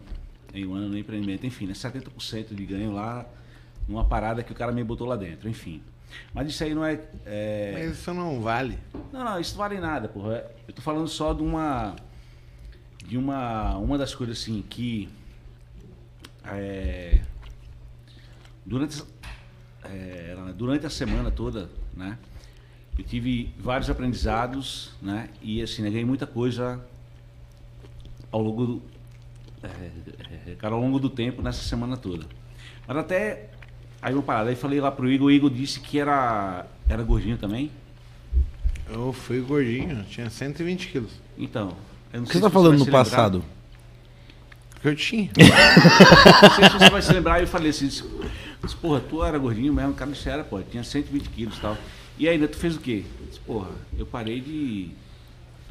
Eu. Aqui, fechei a boca, disciplina e tal. Cara, esse negócio de emagrecer, eu falo pra todo mundo, né? Eu operei o estômago mesmo e pra mim é uma luta do caralho. Você operou, né? Operei. Você é um fraco. É, sou fraco, sou idiota. Não, ó, essa Gostava que geralmente quem fala isso não, tem, não é homem pra tomar uma facada na barriga e abrir e cortar o estômago. É, geralmente não, quem fala isso. Nenhuma, cara. O cara não. falou isso aí pra mim lá. Eu na e época eu tava com. Ó, eu naquela época, eu tava com 105 quilos, né? Hoje estou com 90, perdi 15 quilos. Aqui, lá naquela parada ali. Mas sabe o que é a parada? Você pode é. pegar qualquer um na rua, qualquer pessoa, para a pessoa na rua e fala assim, é receita para emagrecer? Ele vai falar, come assim, assim, assim, faz exercício assim, assim. É a mesma bosta que um, um nutricionista vai te falar. Todo mundo sabe fazer. Todo mundo sabe fazer tudo. Fazer que é foda. Não, Irmão, então, seja ó, qual for outra parada que a gente falou aqui hoje à tarde aqui também. Outra parada aqui, outra frase aqui também. Frase de efeito. Tal, é, é, nenhuma estratégia bate a indisciplina. Aí traz o contrário. A disciplina bate lá na qualquer uma estratégia. Então, não existe estratégia que baita que bata a indisciplina. Exatamente. Se você for indisciplinado, não importa o que você faça. Ao contrário, se você for disciplinado, você vai bater lá qualquer. Você pode, é então, diferente. Então, muito diferente. Porque assim, estar... quando você é disciplinado, você não comete erros grotescos. Erros que pontuam o teu sucesso ou fracasso. Agora, sendo disciplinado, você pode aprender. Isso. Fazer mais um próximo. Então, tem, um, tem, um, tem uma frase do Church que ele fala assim que sucesso, né? Receita do sucesso para ele, né? O Church é, um, Church é um cara que sabe aquela parada de, de, de, de esconde-esconde, né, cara? Salvou o mundo, manja. É, o Church é um cara que salvou o mundo, cara. Ele realmente salvou o mundo. O mundo é como é porque o cara existiu, saca? É, e um cara que foi pro, foi pro lixo, né, cara? O cara foi escorraçado. Depois o cara voltou e pá. Resiliente pra caralho, né? E um cara que bebia de manhã, quer dizer, já quebra bastante preconceito aí. E ele falava assim que sucesso é a capacidade de ir de fracasso em fracasso sem perder o entusiasmo, saca? E aquela parada, aquela clichê, não é o último escudo que vem, cara, apanha, apanha, apanha vai. Porque assim, quem estuda, eu gosto um pouquinho, né? Quem estuda física, por exemplo, física quântica, seja lá que porra que for, cara, é proporcional à volta do, do, do, do impacto, saca? Quanto mais se apanhou, é a força que você vai devolver.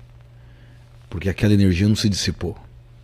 Então a pessoa tem a capacidade de apanhar, apanhar, apanhar, né? Aquela parada que diz o outro filósofo que o que não nos mata nos fortalece e é essa parada. Se você não deixar nada te matar, se nada for de fato definitivo na sua vida, tem solução, brother.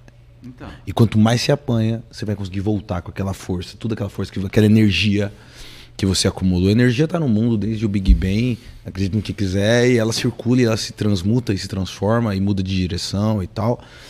Né? E às vezes vira positiva, negativa, etc. Mas quando você recebe a energia, cara, que você consegue canalizar isso, né? Isso a gente vê até é, é, é em desenho de criança, né, cara? É, Hadouken, manja essa parada? Quando a gente está falando isso, a gente está falando de energia, de capacidade de canalização de energia. Né? A gente está falando de, é, sem que é da minha idade aí, Dragon Ball Z, a parada. Né? Quando você consegue. Ah, você quando... assiste Dragon Ball Z? Não, já assisti, né, cara? Mas quando você consegue elevar o seu Ki, manja essas porra. elevar o seu Ki. Cara, e olha o conceito que está por trás disso, olha o conceito de fusão que eles vendem, cara. Quando você consegue transformar o seu pior inimigo em alinhado, você é imbatível, brother. E seu pior inimigo não é um cara, é sua fraqueza. Quando você transforma a sua fraqueza em seu aliado, a sua energia vital expande tanto que você se transforma, vira uma outra pessoa e consegue acessar coisas que você não conseguiria de maneira normal. Essa que é a parada. Então, o que eu trago de maior exemplo na minha vida pessoal é que tudo aquela bosta que eu passei quando eu era criança, adolescente, o caralho, na questão da moradia, por exemplo, né? Eu passei bosta em diversas esferas, mas na questão da moradia, eu falo, caralho, hoje eu construo os empreendimentos que eu queria morar. Não que eu quero morar hoje. Hoje eu quero morar, hoje eu moro num hotel. Hoje eu quero morar onde é rápido para mim. Eu no meu escritório eu não tenho sala, não tenho mesa. Eu carrego minha mochilinha e sento em qualquer lugar e trampo, porque eu já tô, né, com outra cabeça hoje em dia. Mas eu construo para aquele moleque de 13 anos. Onde é que esse moleque queria morar? Saca? Eu faço um prédio com piscina de milkshake. Tô fazendo um prédio agora inspirado em Nova York, que todos apartamentos de 240 mil reais. Um prédio todo inspirado em Nova York, onde as pessoas a, a, a, o salão de festas, por exemplo, é, é uma, um McDonald's retrô, onde o, o, o, o, salão de festa de adulto é um hard rock café, saca? Apartamento de 240 mil reais, com piscina de borda infinita. Eu vendo apartamento de 150 mil com piscina de borda infinita. Porque aquele moleque gordinho lá de Osasco, ele queria morar naquele lugar, tá ligado? Então hoje eu construo para ele. Eu penso, o que aquele moleque queria ver nessa porra? Essa eu pego, ideia faço uma é piscina sua e meto. empresa? É, tô, criação tudo comigo. Então, assim, cara, eu faço uma piscina e meto um toboágua lá de 20 metros de altura e, e, porra, deixa o pau quebrar. Sacou? Sabe qual a pergunta, no empreendimento que eu vendi? Sabe qual a pergunta que mais saiu no plantão? Se cabia adulto no toboágua, brother. Quantos caras vão descer no primeiro no apartamento dele? Vai ser a primeira vez que ele desceu no toboágua.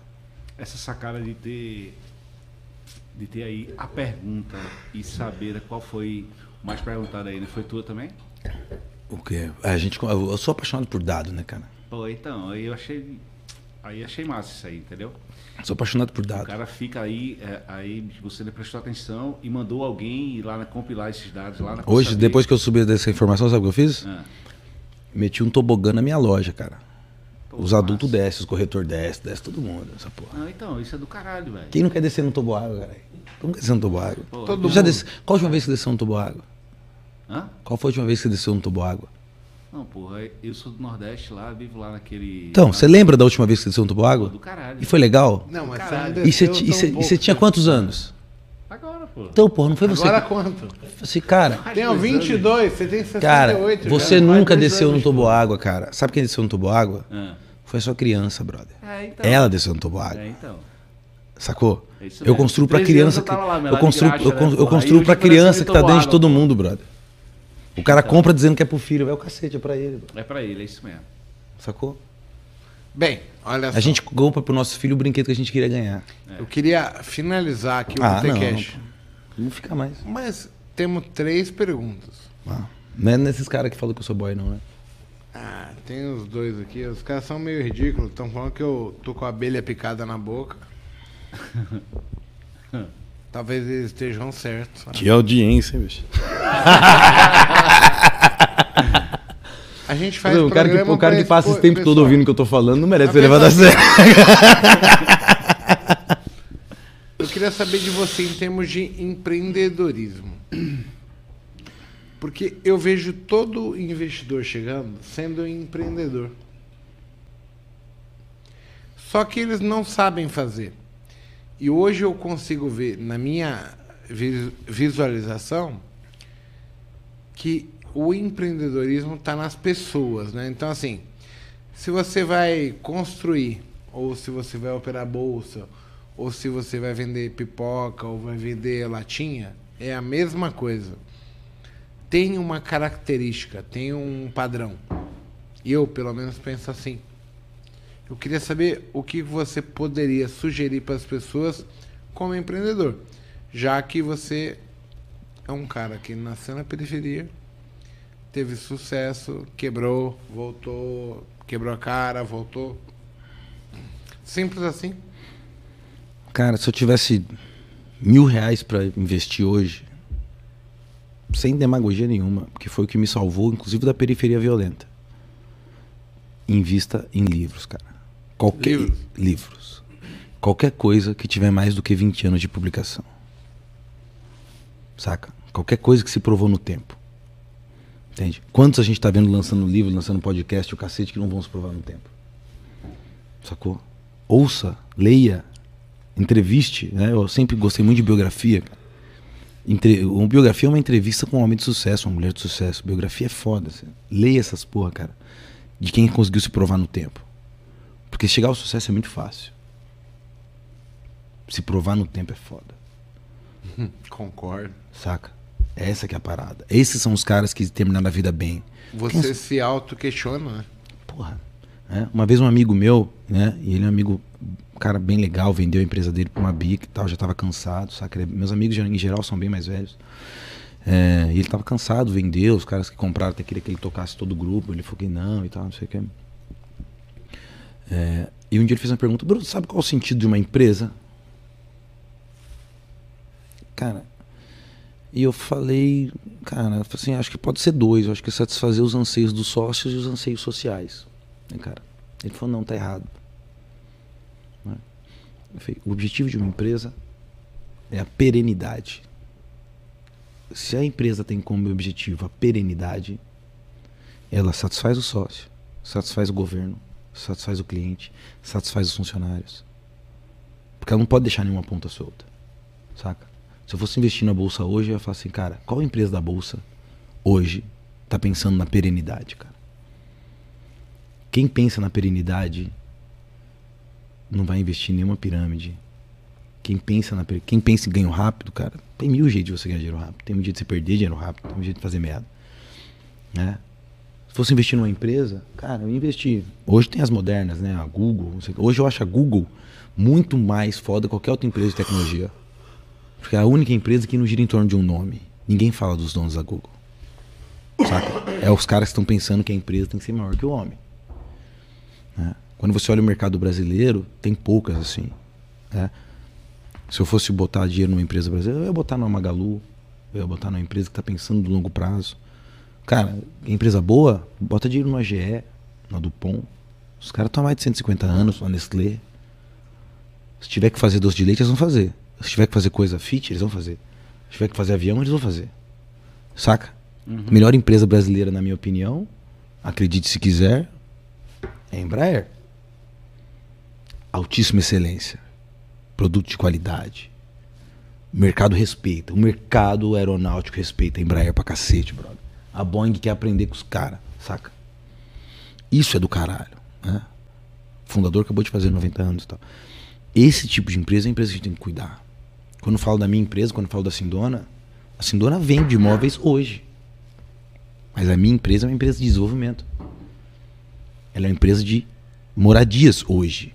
Porque hoje eu acredito que sem moradia, que é a base zero de qualquer coisa, cara, você não chega a lugar nenhum.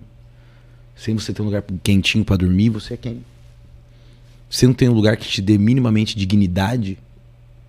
Cara, quando você dorme na rua, onde foi parar a sua dignidade? Quando uma mãe está preocupada se o tempo está fechando e precisa correr para casa porque vai alagar, porque não sei o quê, porque tem que proteger o filho, porque tem que proteger aquelas poucas coisas. Quem que tem produtividade preocupada se vai alagar a casa dela hoje à noite, cara? Então a gente está na base, né? A gente ainda está tendo que fazer da idade das pedras, a gente está fazendo ainda uma caverna para que a gente fique tranquilo à noite. Então, falando de investimento, eu invisto 110% do que eu ganho na minha empresa que é a empresa mais próxima que eu conheço, que está desenvolvendo perenidade. O meu sonho não é vender a Sindona. Meu sonho é que ela continue quando eu bater as botas, saca? Então, isso é foda. O brasileiro, e muitas vezes o empresário brasileiro, constrói uma empresa sonhando com o dia que vai vendê-la, cara. É a mesma coisa que você ter um filho sonhando com o dia que ele vai sair de casa. Não é para isso. E não tem como dar certo essa conta, manja que é isso para mim. Bem, e para finalizar, eu queria perguntar para você. Você falou pra caralho que tem referências e tal. O pessoal aqui do grupo tá perguntando para você quais os livros que você recomenda pra pessoa. Cara, eu acho que livro, assim, eu, eu, eu, tenho livros básicos, por exemplo, que eu gosto de indicar, até clichês, né, que eu recomendo, por exemplo, eu faço algumas mentorias e sempre indico o primeiro livro de começo. Né? É, pai rico, pai pobre. Cara, basicaço. Mas você entender ali não é falando, parece que o livro é sobre ativo e passivo, não, não é sobre ativo e passivo. Ali é sobre o, o, o, um cara que acredita que pode e um cara que acredita que não pode. A grande sacada daquele livro não é o Robert. A grande sacada daquele livro é as duas referências que ele teve, cara. Um cara que acreditava que tudo era possível e o outro que acreditava que nada era possível. Saca? Ali tá a profundidade. É Para mim, ele tinha que tirar toda aquela parte econômica do livro e fazer um livro de filosofia na base, na base do conceito de a crença limitante, como é foda. Né?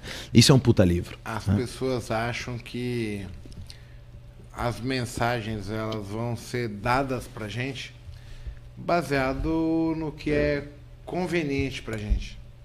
E elas não interpretam o duplo sentido, o, o entrelinhas. E para despertar pessoas, eu acho que hoje eu tô até mudando quem é esse primeiro, desculpa te cortar. É, eu recomendo um livro muito curtinho, muito rápido de ler, muito gostoso de ler, que é Mais Esperto que o Diabo, Napoleão Hill. Para quem tá precisando acordar, para quem tá precisando ac- acordar alguém, puta livro. Você lê no final de semana, muito fácil e vale muito a pena. Mais perto que um diabo. Mais Esperto que o Mais Diabo. esperto que o diabo. Napoleão Hill, que foi um puto escritor. Também mas é outro cara também que eu acho que fazia download de, de outras galáxias, né, cara? Porque o cara, o cara escreveu 300 livros numa vida, saca? Não tem como você fazer Todos 300 livros numa fodas. vida, brother. É, o cara, na verdade, não era escritor, ele era psicógrafo, tá? Ó, uma hora e 45. Pra mim, eu estou satisfeito. Henrique, você quer falar alguma coisa? Eu quero, cara. Quero dizer assim, cara, obrigado. É, é um orgulho, uma satisfação e felicidade enorme aqui de estar aqui com vocês aqui. Agradeço o teu convite.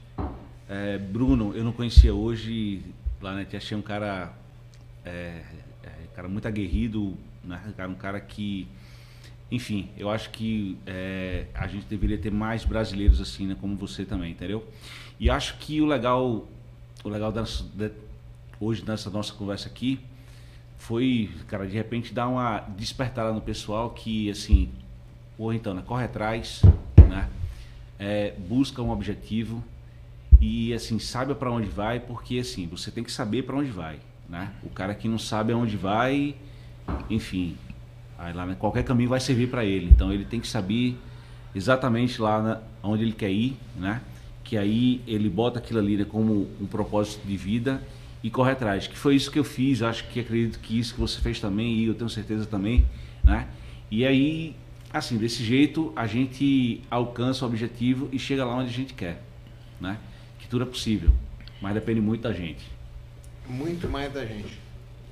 E acho que, assim, falando um pouco pra audiência aí, né? Acho que. é, quando você se perguntar pra onde você quer ir, pra onde você deve ir, né, cara? Eu sempre faço uma provocação no sentido de que. Já te elogiaram por alguma coisa? A sociedade, a gente é o ser humano, é o ser humano porque vive é um ser social, né? Então, a sociedade já te elogiou por alguma coisa?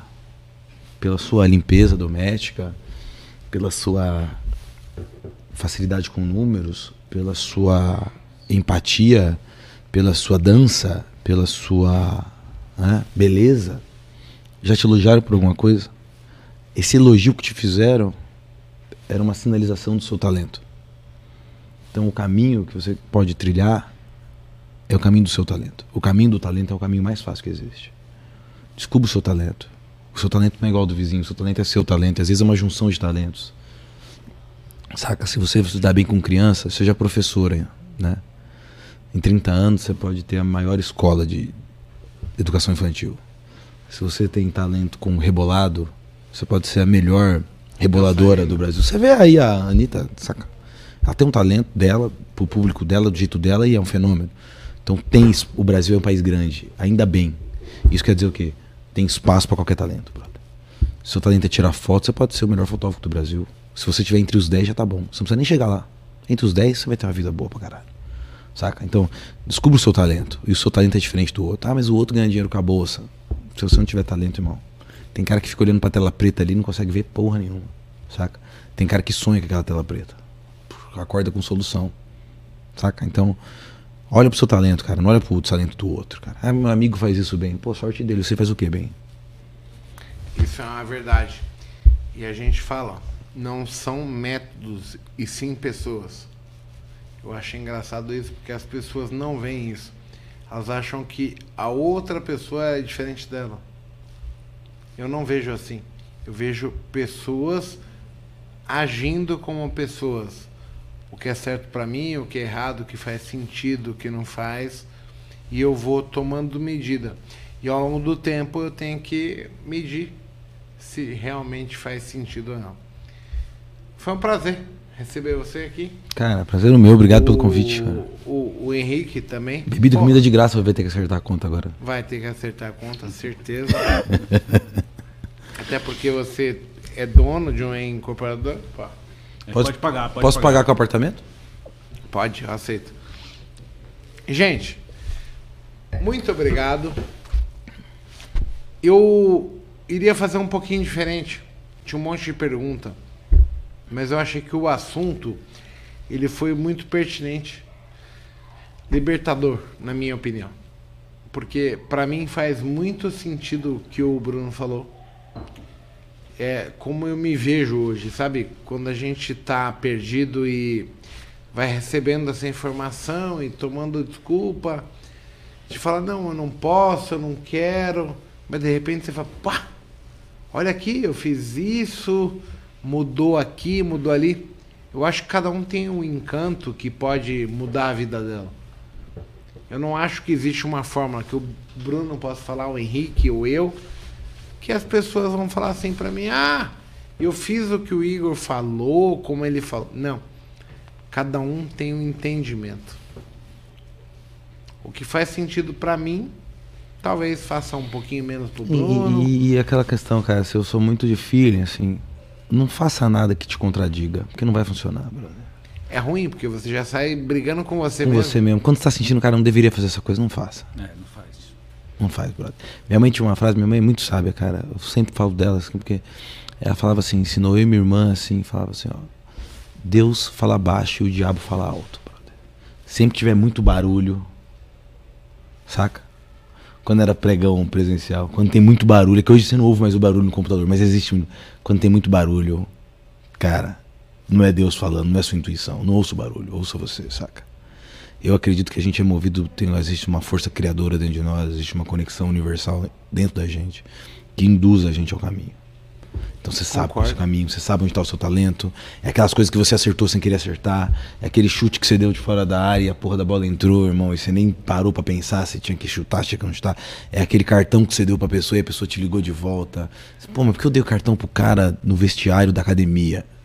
Porque eu, eu houve um sopro universal que falou, deu o cartão pra esse cara, sabe? Então, essa é a parada, né? Até pra paixões são assim, né? Passa aquela pessoa e você fala assim, caralho, essa pessoa. Saca? Não tem o menor sentido. Às vezes não tava, não tava nem enquadrada no estereótipo da parada. Mas aquilo é porque aquela pessoa fazia parte do seu caminho. Mas, né? E não tenha medo de sempre ouvir você e deixar de se trair, cara. Porque quando você se trai naquela empresa que você não acredita, naquele projeto que você não acredita, irmão. Aí é o começo do, do fim. Vai dar errado. Vai dar errado. Mesmo que dê dinheiro, vai dar errado. Engraçado, Sacou? mesmo que dê dinheiro. Bem, terminamos aqui o Botecash. Gente, Obrigado. Segunda-feira tem mais uma versão. A gente vai falar sobre PNL. É top o assunto. Obrigado, Bruno. Obrigado, Henrique. Valeu, Igor. Cara, eu achei muito produtor. Até porque o objetivo daqui não é falar sobre trade. É falar sobre experiência de pessoas.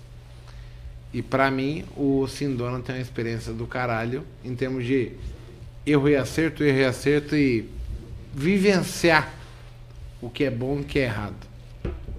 As pessoas vêm para a bolsa com uma mentalidade muito diferente. Isso é foda no meu modo de entender. E... Porque elas acham que é simples. Os negócios fáceis já acabaram todos, pô, sobrou só os difíceis. Pois é, eu também penso assim. Só que eles acham que por eles serem inteligentes, por eles serem alguém que entendeu no começo, eles não vão ter tem contratempo. Tem uma frase do Mike Tyson, cara, que eu gosto, que ele é um cara muito ácido, né? E ele fala assim: todo mundo tem um plano até tomar um soco na cara. e é isso que a bolsa faz com o cara, saca? O cara tinha um plano até tomar um soco, mas. O, o Sandona não cara. falou como ele tomou quatro tiros, mas ok. É. Você não Fica vai falar. Próximo, então, né, Você não vai falar. Não, vai que eu dou ideia de tomar o quinto, tá louco? Ele chegou aqui, não, não tenho problema de falar de nada, mas não falou da porra dos quatro tiros, cara. É, escola Maluf de pergunta e resposta. Você pergunta o que você quer e eu respondo idem, tá ligado? Gente, obrigado. Até sexta-feira. Ah, Não, Você falou, segunda-feira. você falou assim pra mim, tem problema em perguntar? Eu não, você não perguntou, tem problema em responder. Pode perguntar o que você quiser e eu respondo o que eu Legal, quero. foi legal. Não fala. Não fala. Acabou, Isaac? Ah, não. Tem que continuar? Puta que pariu. O Isaac quer me fuder. Acabou o vinho, acabou tudo. Porra, Isaac tava, Gente, obrigado. Isaac tava Prazer jogando. inenarrável tê-los aqui conosco. Valeu.